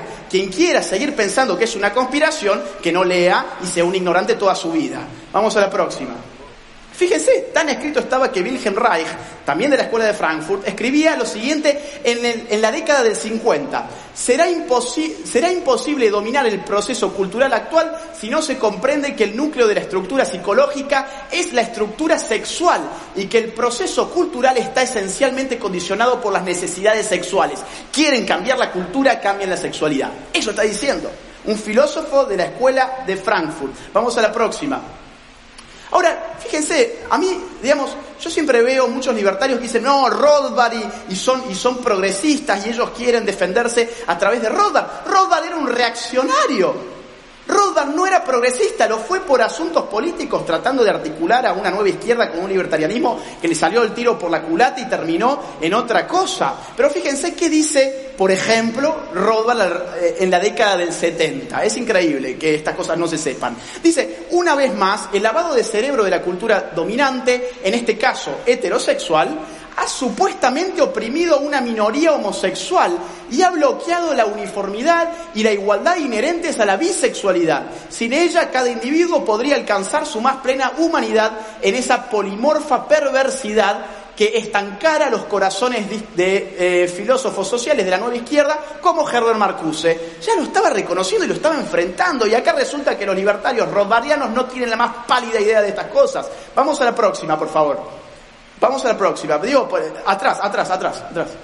Las feministas, dice Rothbard, las feministas, década del 70, ¿eh? piden la abolición revolucionaria del supuesto dominio masculino y de su supuesto colorario, la familia, donde muestra donde muestran un odio hacia los hombres profundamente arraigado y que apenas disimulan. Estas mujeres quieren comunas solo para mujeres, niños administrados por el Estado, bebés, eh, bla, bla, bla. Eh, en las cada vez más numerosas publicaciones de las nuevas feministas hay una abierta y creciente reivindicación de la homosexualidad femenina, bienvenidos a nuestro siglo, escrito en la década del 70. En el núcleo duro del movimiento de liberación de las mujeres hay un lesbianismo andrófobo, amargado, extremadamente neurótico, sino psicótico. Este no fue Nicolás Márquez, ¿eh? Fue, fue Rothbard. Próxima. Dame, Ahí voy. Una más. Déjeme, no, atrás, atrás, atrás, atrás, no me, no me adelante, no me adelante. Ah, rápido, rápido, rápido. Escuchen esto, ¿eh?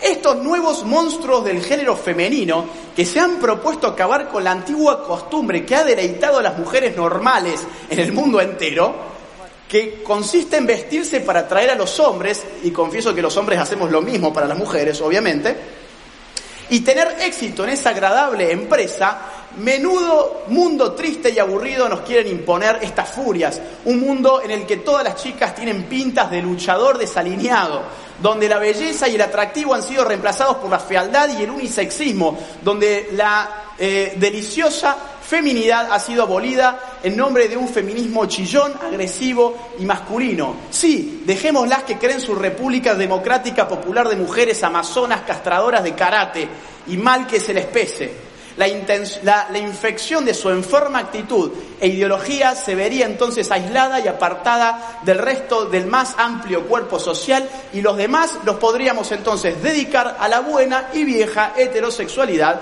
y seguir con nuestras cosas sin ser importunados. Esto es Rothbard. ¿De dónde me dicen que Rothbard es progresista? Vamos a la próxima. Bueno, y tiene razón Rothbard. Digamos, sabíamos saber lo que son. Próxima. Rothbard tiene toda la razón en lo que dijo la década del 70, próxima. Bueno, acá las tenemos haciendo caca incluso, ¿no? Próxima. Y ya no los molesto más. A ver, hay sí un tema que es importante. Segundo, me hace matar. Dame un, nombre, un, número certero. ¿Cuánto? Tres, tres minutos. Bueno. Vamos a pasar, a ver, yo quiero hablar sobre la familia porque Rothbard y toda esta gente reivindicó la familia porque la familia es un tapón contra el Estado.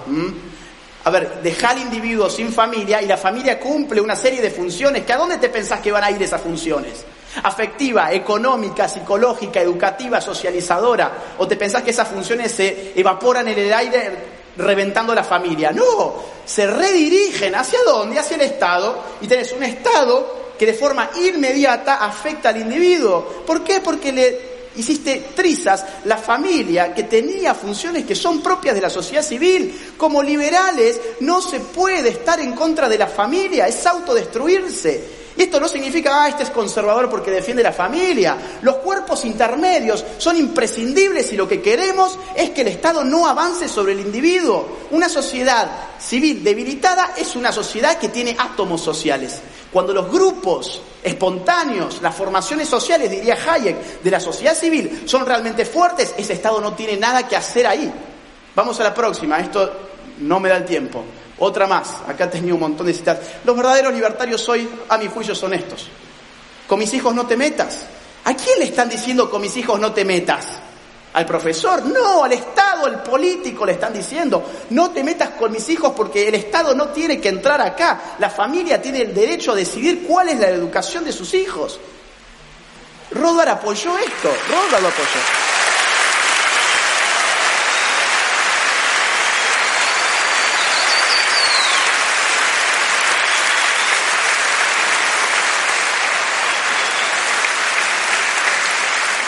Una más. Gracias.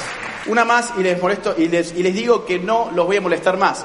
Hazte oír, le han prohibido. A ver, fíjese cómo esto termina generando más prohibiciones. La ideología de género y el avance del progresismo en todos los ámbitos termina agarrándose del Estado porque esta revolución cultural tiene al Estado como agente.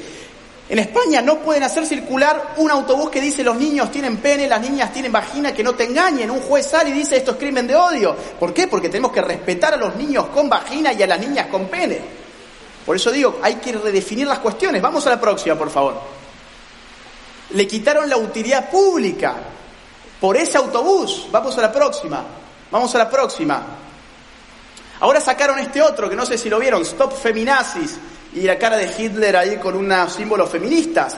¿Qué hicieron? En Valencia un juez salió y le prohibió la circulación, diciendo que esto también era un crimen de odio. Vamos a la próxima. Y yo no veo liberales hablando de esto. Esto es de acá de Argentina, la presidencia de la nación. Familia, modelo para desarmar. Ustedes se piensan que las familias se desarman solitas. Hay un Estado atrás que está impulsando todas estas cuestiones porque le conviene familias débiles, porque eso amplifica su poder. Y el Estado, hay una ley de hierro que el poder siempre se amplifica en el Estado. El Estado siempre necesita más poder. Vamos a la próxima. Ya te juro que termino.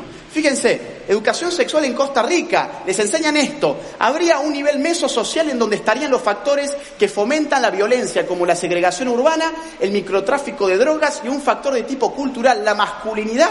La masculinidad ahora para los niños en Costa Rica es lo que explica la violencia. Entonces, niño, deja de ser niño porque vos sos el problema. Eso es lo que están enseñando desde el Estado. Próxima. Próxima, próxima. Eh, atrás, atrás. Esto es Córdoba. A ver, salieron con mis hijos, no te metas, se le pagó una empresa privada de autobuses, de colectivos, y ¿qué pasó? Vamos a la próxima.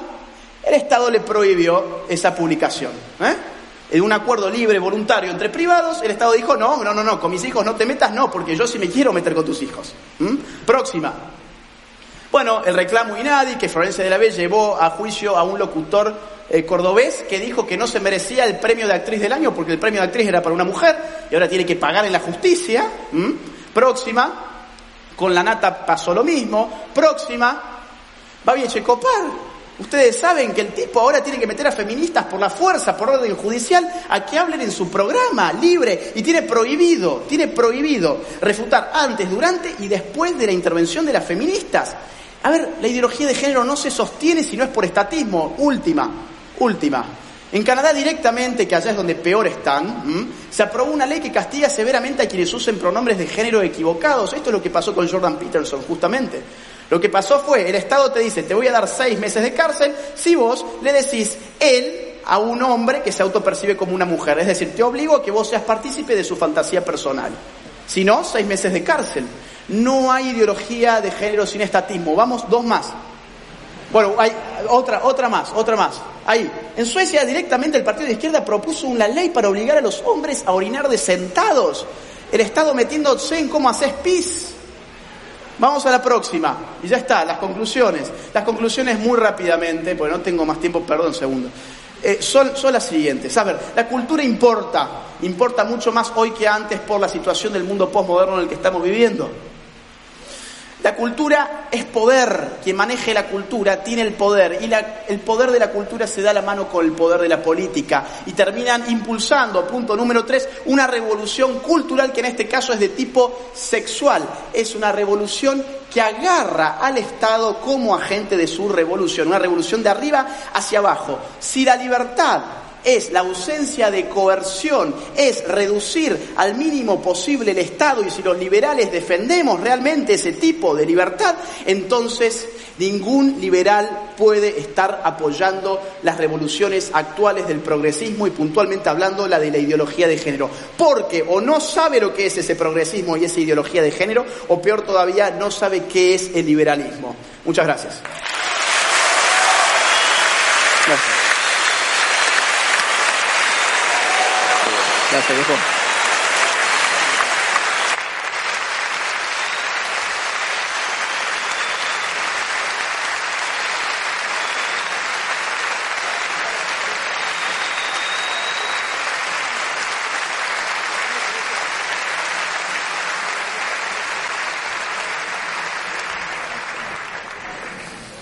Nunca pensé que me iba a sentir a la izquierda de Agustín Laje. Miren, en el año 1993 cumplí 18 años eh, me afilié a la Unión del Centro Democrático, que era el partido liberal de la época. Eh, los liberales me consideraban un fascista y los fascistas me consideran un liberal. Tengo un problema de identidad de género, evidentemente. Lo tengo que tratar en terapia.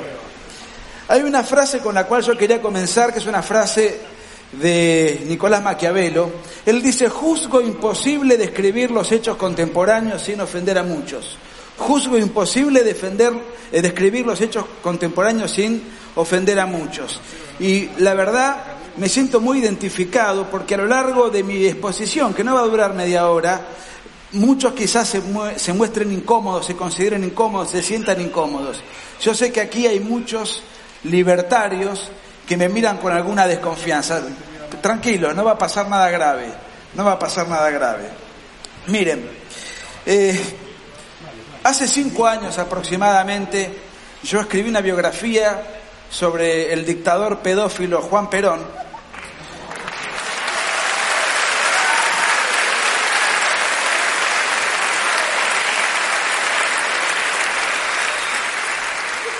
No es una descalificación, son datos objetivos. Tuve la suerte de que me la presentó María Saldívar aquí presente eh, en el año 2015 2015 creo que fue, y me lo presentó Ricardo López Murphy. Y Ricardo López Murphy, con muy buen tino, con, con cariño, me hizo una crítica o una observación. Me dijo, mira, todo lo que vos pudiste haber escrito, documentado y narrado, lo pudiste haber hecho en otro tono, menos confrontativo, menos provocativo, menos beligerante. Y yo le contesté en ese momento algo que sostengo. Si yo hubiese escrito ese libro en un tono no beligerante, ese libro no lo hubiese escrito yo.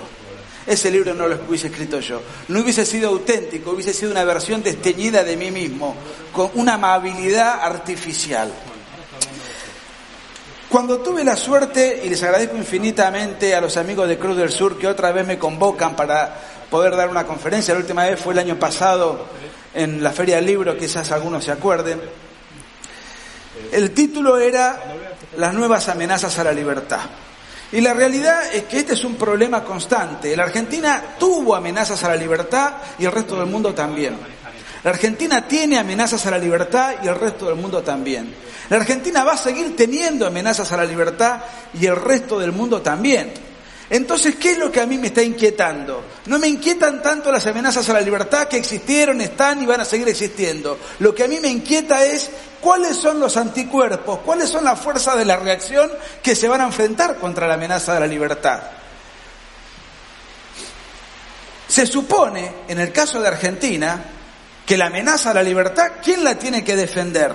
Y aquellos que consideran que la libertad es un valor supremo, los liberales. No estoy atacando al liberalismo, quede claro por es para los libertarios que puedan tener alguna eh, prejuicio. Los liberales son los que tienen que levantar como el abón supremo, como estandarte la libertad, y por consiguiente son los que deben llevar adelante la vanguardia, la lucha ante la amenaza contra la libertad. ¿Y dónde está el liberalismo en la Argentina? Institucionalmente hablando. No tiene un partido eh, político jurídicamente organizado. No tiene un concejal no tiene un diputado, no tiene un senador. ¿Dónde están institucionalmente entonces los liberales? Bueno, están agrupados en algunas ONG o fundaciones que, que, están muy bien financiadas y que supuestamente se dedican a recaudar plata para defender la libertad. Miren, ni defienden la libertad ni influyen en la opinión pública. Esto es así, es un dato objetivo. Son los mismos sectores que en las últimas elecciones en Estados Unidos, por vergüenza, por mojigatería o por corrección política, apoyaron a la neomarxista y abortista Hillary Clinton. Son los mismos sectores que osaron comparar el muro de Berlín con el muro de Trump. Son los mismos sectores que viven escandalizados y posteando en las redes sociales y haciendo comunicados oficiales por los presos políticos que hay en Venezuela. Y son los mismos sectores que nada dicen por los 3.000 militares presos en la Argentina, juzgados en juicios paródicos sin garantías jurídicas que están previstas.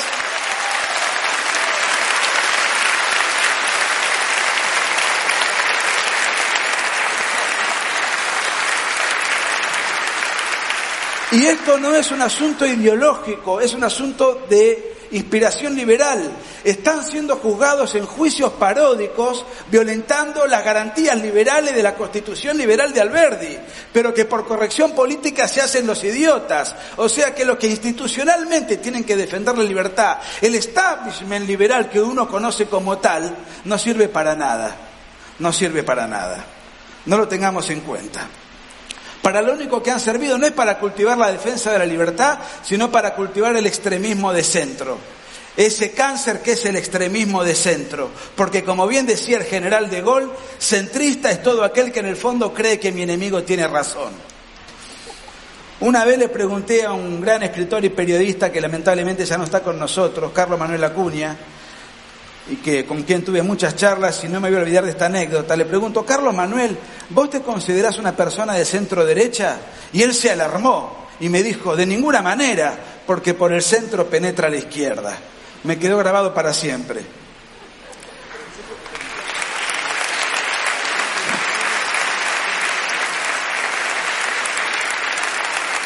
Se, se pone contento mi, mi amigo Carlito Maldatón. Gracias por venir, Carlos.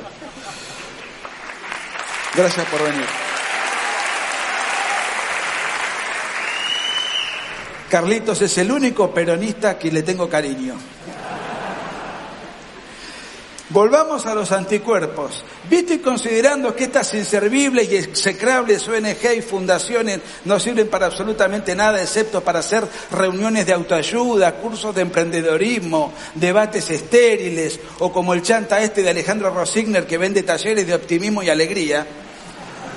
Vuelvo a mi preocupación inicial. ¿Cuáles son los anticuerpos? ¿Qué anticuerpos tenemos?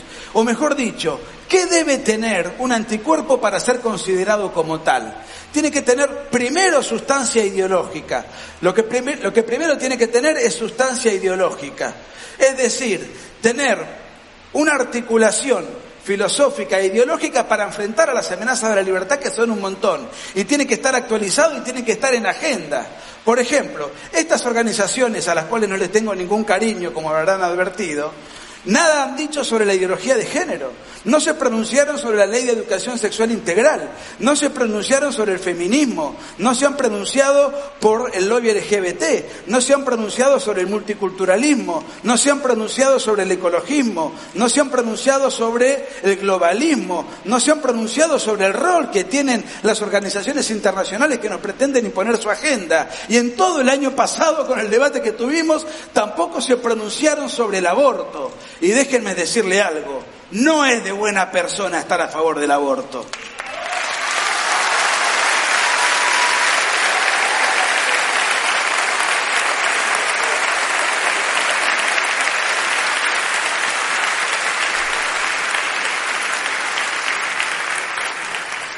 Como verán, yo me manejo con un PowerPoint manual.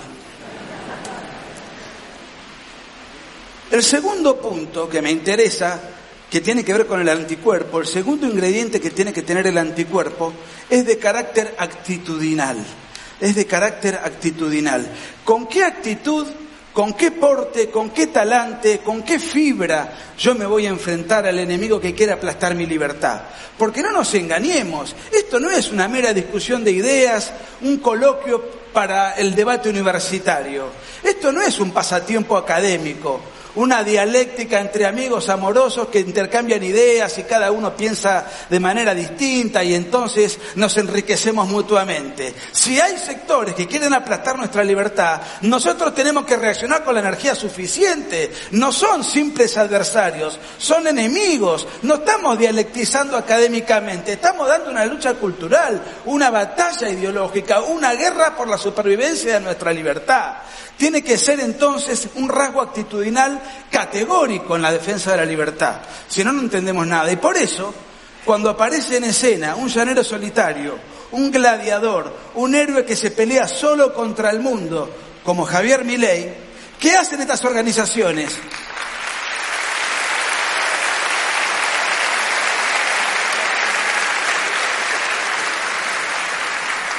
Cuando aparece Javier Milei en escena, solo contra el mundo, solo contra el mundo, y se hizo solo contra el mundo, luchando contra peronistas, centristas bien pensantes, contra el progresismo en, todas sus variables y metástasis, izquierdistas radicalizados, peleándose con su estilo y con su pelo, solo contra el mundo, ahí sí salen de sus oficinas donde están escondidos los liberales de Copetín y salen a luchar. Pero no salen a luchar para ayudarlo a Javier, salen a luchar para solidarizarse con los que, eh, elementos con los cuales Javier combate porque están en desacuerdo con la forma que usa Javier. Pero este desacuerdo no obedece a una mojigatería circunstancial. En rigor de verdad, esa es la excusa. Lo que los mueve a solidarizarse con los enemigos de la libertad, al atacar a Javier, porque son funcionales a los enemigos de la libertad, lo que los mueve es el celo, es la envidia y es el resentimiento.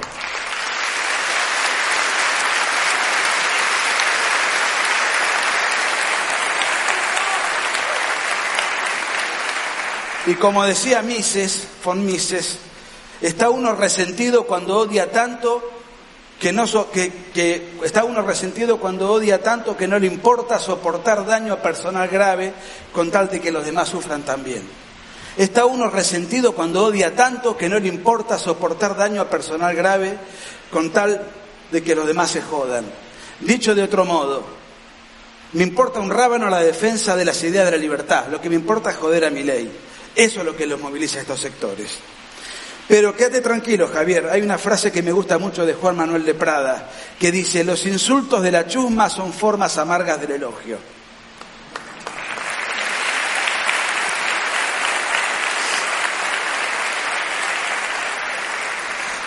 Miren, acá estamos peleando por algo más que la libertad.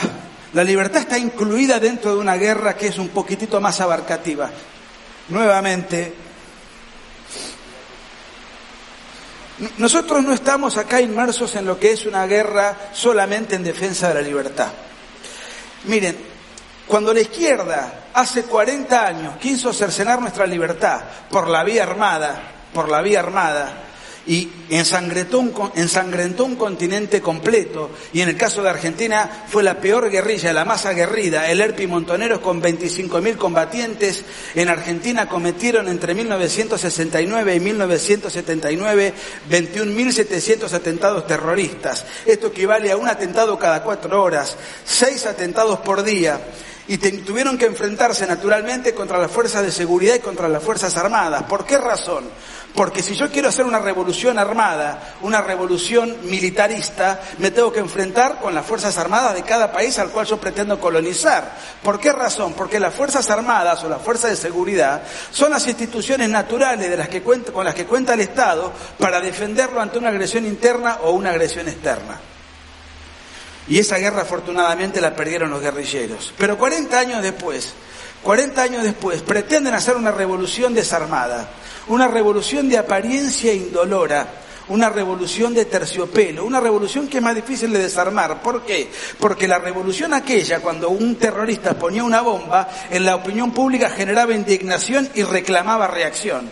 En cambio, como esta es una revolución desarmada y simpática, no hay reacción. Es mucho más difícil concientizar en la reacción y mucho menos para las organizaciones y ONG que hoy mencioné, siempre prestas al diálogo y al buenismo. Entonces es una revolución muchísimo más complicada. ¿Cuál es el enemigo natural de una revolución cultural? Si el enemigo natural de una guerrilla que quería tomar el poder eran las Fuerzas Armadas del Estado, eh, el enemigo natural de una revolución cultural es la tradición cultural de una comunidad política. ¿Cuál es nuestra tradición cultural? Nuestra tradición cultural es cristiana, es occidental y cristiana. Y acá no estoy hablando ni de Dios, ni de algo metafísico, ni de algo sobrenatural, no estoy hablando absolutamente de nada que tenga que ver con la eh, vida espiritual de cada uno de nosotros. Lo que digo es, nuestra cultura está atravesada por la cristiandad. No lo digo yo, lo dice Anxo Bastos, palio libertario, quien dijo, la libertad es hija de la cristiandad. La libertad es hija de la cristiandad. Fíjense en el mapa, todos los países que tienen índices razonables de libertad son países donde previamente ha llegado la cristiandad. Y los países donde la libertad es un concepto extraño o ajeno son países donde no ha llegado la cristiandad. Por eso atacar la cristiandad es prioritario para la nueva revolución. Por eso cada marcha de los trapos verdes, ¿en dónde termina? En la iglesia de turno donde quieren incinerarla si pueden.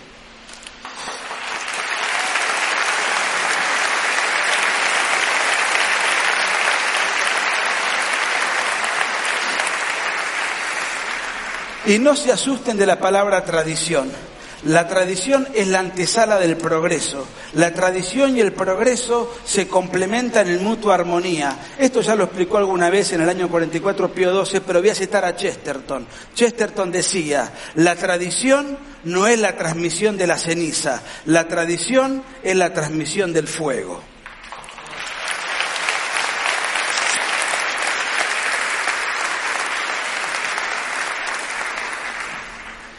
Y ya que Agustín manifestó muy amorosamente y con mucha admiración eh, alguna discrepancia menor con ese gran pensador que es Alberto Venegas Lynch, yo lo tengo que citar ahora. Dice Venegas Lynch que no puede haber libertad si no hay derecho de propiedad previamente. No puede haber libertad si no hay propiedad. Y de los diez mandamientos, y siempre estoy hablando en términos culturales, de los diez mandamientos, dos defienden la propiedad. No robarás y no codiciar bienes ajenos. Esa es la tradición que tenemos que defender.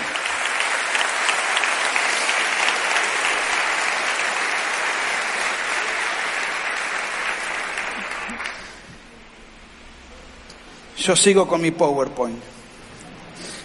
Hace muchos años le preguntaron a Calderón Bouchet si él se consideraba una persona de derecha. Y Calderón Bouchet dio una definición y una respuesta que a mí me gustó mucho. Él dijo, la derecha es todo aquello que se opone a la izquierda. Es una palabra utilizada por el progresismo para sindicar toda manifestación de pensamiento que se le opone. Él dio una definición política no dio una definición filosófica, no dio una definición conceptual, ni siquiera ideológica, dio una definición política. Si vos tu cúmulo de ideas, tu bagaje intelectual, tus valores están enfrentados con la izquierda, vos sos una persona entonces de derecha. Ahora bien, ahora bien, yo puedo identificar tres sectores que son de derecha y que no necesariamente piensan igual entre sí. El liberalismo para mí lo es, creo que Milei no va a estar de acuerdo. El liberalismo para mí claramente lo es, el conservadorismo lo es y el nacionalismo lo es. Son tres sectores abiertamente enfrentados con la izquierda, cada uno con sus respectivas características, coincidencias y disidencias. Ahora, el actual presidente de la nación, Mauricio Macri, intentó congraciarse con estos tres sectores en su campaña electoral en el 2015. A los liberales les dijo que su libro de cabecera era el manantial de Ayn Rand. A mí me sorprendió. No que diga que le gusta Ayn Rand, sino que haya leído un libro.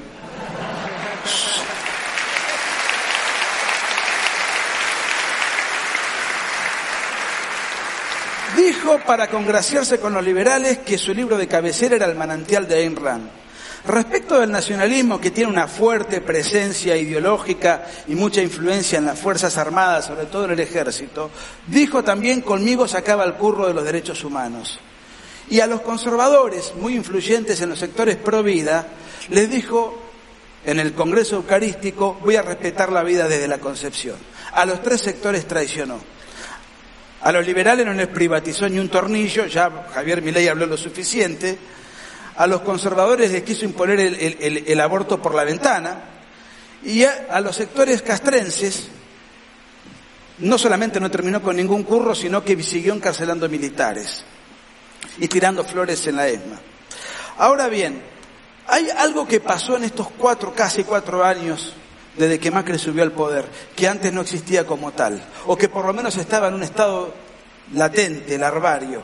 ¿Que cuál es? Que estos tres sectores crecieron exponencialmente, exponencialmente. Les voy a poner tres ejemplos. Los sectores castrenses, ¿ustedes recuerdan el desfile militar, el único que hubo en el año 2016? Che, tanto hablé. Ya, termino. En el año 2016 hubo una enorme cantidad de argentinos que se movilizaron a aplaudir a las Fuerzas Armadas, a solidarizarse por el maltrato que tuvieron durante tanto tiempo. Y no solamente eso, desfilaron además ex veteranos de guerra que pelearon en Tucumán contra la guerrilla, eh, eh, que fueron veteranos de guerra, veteranos de guerra del operativo Independencia, veteranos de guerra del operativo Independencia, una multitud lo fue a aplaudir. Los sectores pro vida más próximos a los conservadores, fíjense la multitud que abarrotó todas las ciudades de Argentina, la multitud que abarrotó todas las ciudades de Argentina pidiendo el derecho a la vida desde la concepción. Y los liberales, el liberalismo oficial es una cosa, los liberales son otra. El liberalismo oficial sigue en sus oficinas recaudando plata, pero ahora hay una legión inmensa de jóvenes liberales en todo el país, que siempre fue un partido chiquito, de microclima, de clase. Hoy hay una multitud inmensa de liberales en todo el país gracias a este señor.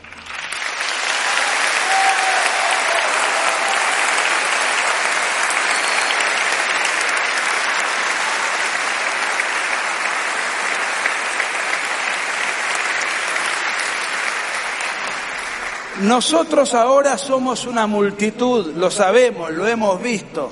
No lo habrán difundido los medios oficiales del sistema, pero nosotros sabemos por las redes sociales la cantidad de gente que hemos sabido convocar.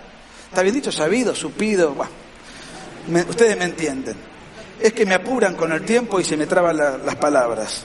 ¿Qué hacemos ahora? Miren, lo que hay que hacer es aquello que un gran pensador francés que me gusta mucho, Morras, que tuvo su predicamento en la primera mitad del siglo XX, él hablaba del empirismo organizador. ¿Qué es el empirismo organizador? Es tomar la experiencia ajena que ha funcionado y adaptarla para nosotros.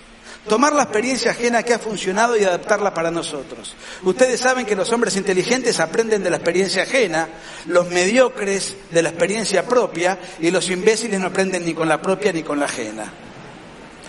¿Y qué dice la experiencia ajena? La experiencia ajena dice que estos tres sectores que yo acabo de enunciar se han unido y reunido en todo Occidente y están haciendo retroceder vigorosamente al marxismo cultural. Están haciendo retroceder vigorosamente al marxismo cultural. Se tuvieron que unir. Hay que unir fuerzas, limar asperezas. Pero lo han hecho con éxito en muchos lugares. Me refiero a cómo está creciendo Vox en España. Me refiero a Matteo Salvini en Italia, al Frente Nacional en Francia, me refiero a la alternativa alemana en Alemania, a eh, Teresa May en, Gran Bretaña, eh, el gobierno polaco, Orban en Hungría, Rumania, Eslovenia, Checoslovaquia, Bélgica, todos países que, o, Austria, Suiza, todos países en donde la nueva derecha o derecha alternativa, que es un conglomerado de todo lo que yo les repasé, o es gobierno o está muy cerca de serlo. Por supuesto, por supuesto que esto no es tan fácil de lograr y estamos en una etapa incipiente, en una etapa muy incipiente, tan incipiente que a mí me hace acordar una analogía, dame un minuto más, segundo, ya termino, una analogía que es la siguiente. Cuando aparece el cristianismo durante los primeros siglos, aparecieron muchos pensadores que, valga la redundancia, pensaron en el cristianismo, teólogos y filósofos. En aquella época las ideas no se viralizaban, ni siquiera había imprenta, o sea que para que una idea se conozca e influya pasaban siglos. ¿Cómo estos primeros pensadores que obraron durante los primeros siglos, y el más importante fue San Agustín, estos primeros pensadores fueron reconocidos como la patrística, los padres pensadores. Em, pero pensaron de una manera desordenada, caótica, irregular, porque claro, eran los primeros, hacían lo que podían. Llegó un momento determinado en el año 1200 que aparece otra nueva camada, conocida como la escolástica, que se ha dedicado a organizar ese caos, a sistematizar ese caos, a darle una catedral ideológica uniforme y coherente, en fin, a completar la idea. ¿Dónde está la nueva derecha hoy? La nueva derecha está en la etapa de la patrística. Los tiempos que corren hoy son otros, en un plazo bastante cercano, esto se va a organizar, porque no todas las fuerzas de derecha que están en Occidente piensan lo mismo, hay algunas que son bastante cuestionables, hay algunas que hacen hincapié contra el aborto, otras a favor de la libre empresa, otras contra el multiculturalismo y la inmigración, otras contra la ideología de género, son como chispazos, reacciones que van apareciendo multitudinarias, pero que les falta una organización integral para ser considerados con, eh, digamos, con una ideología que les dé el sustento suficiente para pelear en todos los frentes de una manera coherente y generalizada. ¿Dónde estamos en Argentina? En Argentina estamos en pañales, no hemos hecho nada de todo eso, solamente sabemos que somos un montón. ¿Cuándo vamos a empezar entonces a trabajar? ¿Cuándo vamos a empezar entonces a ponernos de acuerdo? Yo me imagino una suerte de síntesis que podría definir muy apretadamente en tres renglones. Sería una síntesis en la cual haya liberales que crean en la vida desde la concepción, que haya conservadores que crean que la tradición tiene que estar al servicio del progreso y que haya nacionalistas que no confundan el amor a la patria con el amor al Estado. Eso podría ser un buen comienzo.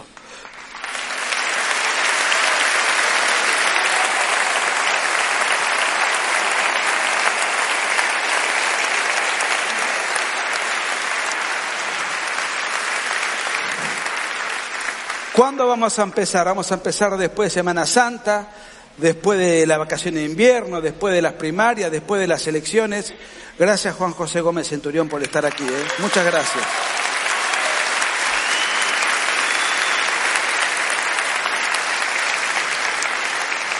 ¿Cuándo vamos a empezar? Somos un montón y todavía no empezamos. Termino con una frase de escriba de, Balaguer. No dejes tu trabajo para mañana. Muchas gracias.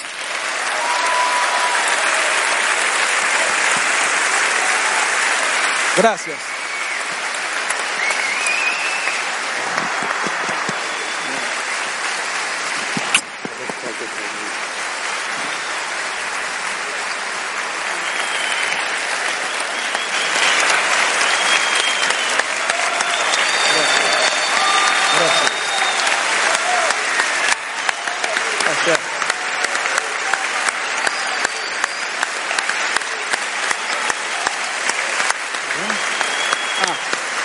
Vamos, vamos, vamos. Vamos que queremos selfie con ustedes.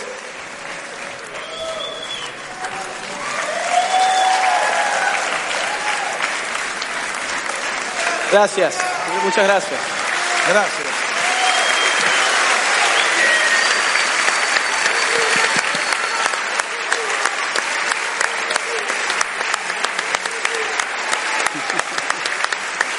Bueno,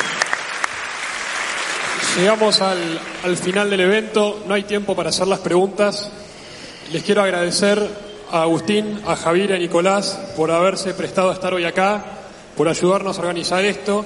Y creo que hablo en nombre de todos, no, no se levanten, ya terminamos, creo que hablo en nombre de todos por ser los grandes paladines de esta batalla cultural que necesitamos dar en nuestro país y que están dando ellos a la cabeza. Gracias, en serio. Estas, estas personas están motivando a los jóvenes a que se empiecen a informar y a formar. Ellos están motivándolos a que salgan de sus hogares para dar esta misma batalla. Así que en serio, gracias. Gracias, gracias a vos. Un, un mensaje final para, para, para todos los jóvenes. La, la, mayoría del público joven como yo y, y, y como cierre de esto, el mensaje que, que, que, me gustaría que quede es, habiendo después de escuchar estas tres disertaciones, no, es el momento de los jóvenes de salir a dar la pelea por la patria. Nosotros no arrastramos las grietas que arrastran las generaciones anteriores, no vivimos la guerra de los 70, no vivimos Malvinas que lamentablemente genera también grietas, no tenemos nada para estar enfrentados entre nosotros, es nuestro momento, debemos salir, debemos formarnos, debemos informarnos, debemos aprender de, este, esta gente y salir a dar nuestro momento. Es nuestro momento de jugar nuestro partido, Argentina nos necesita y tenemos que salir a la cancha. Muchas gracias.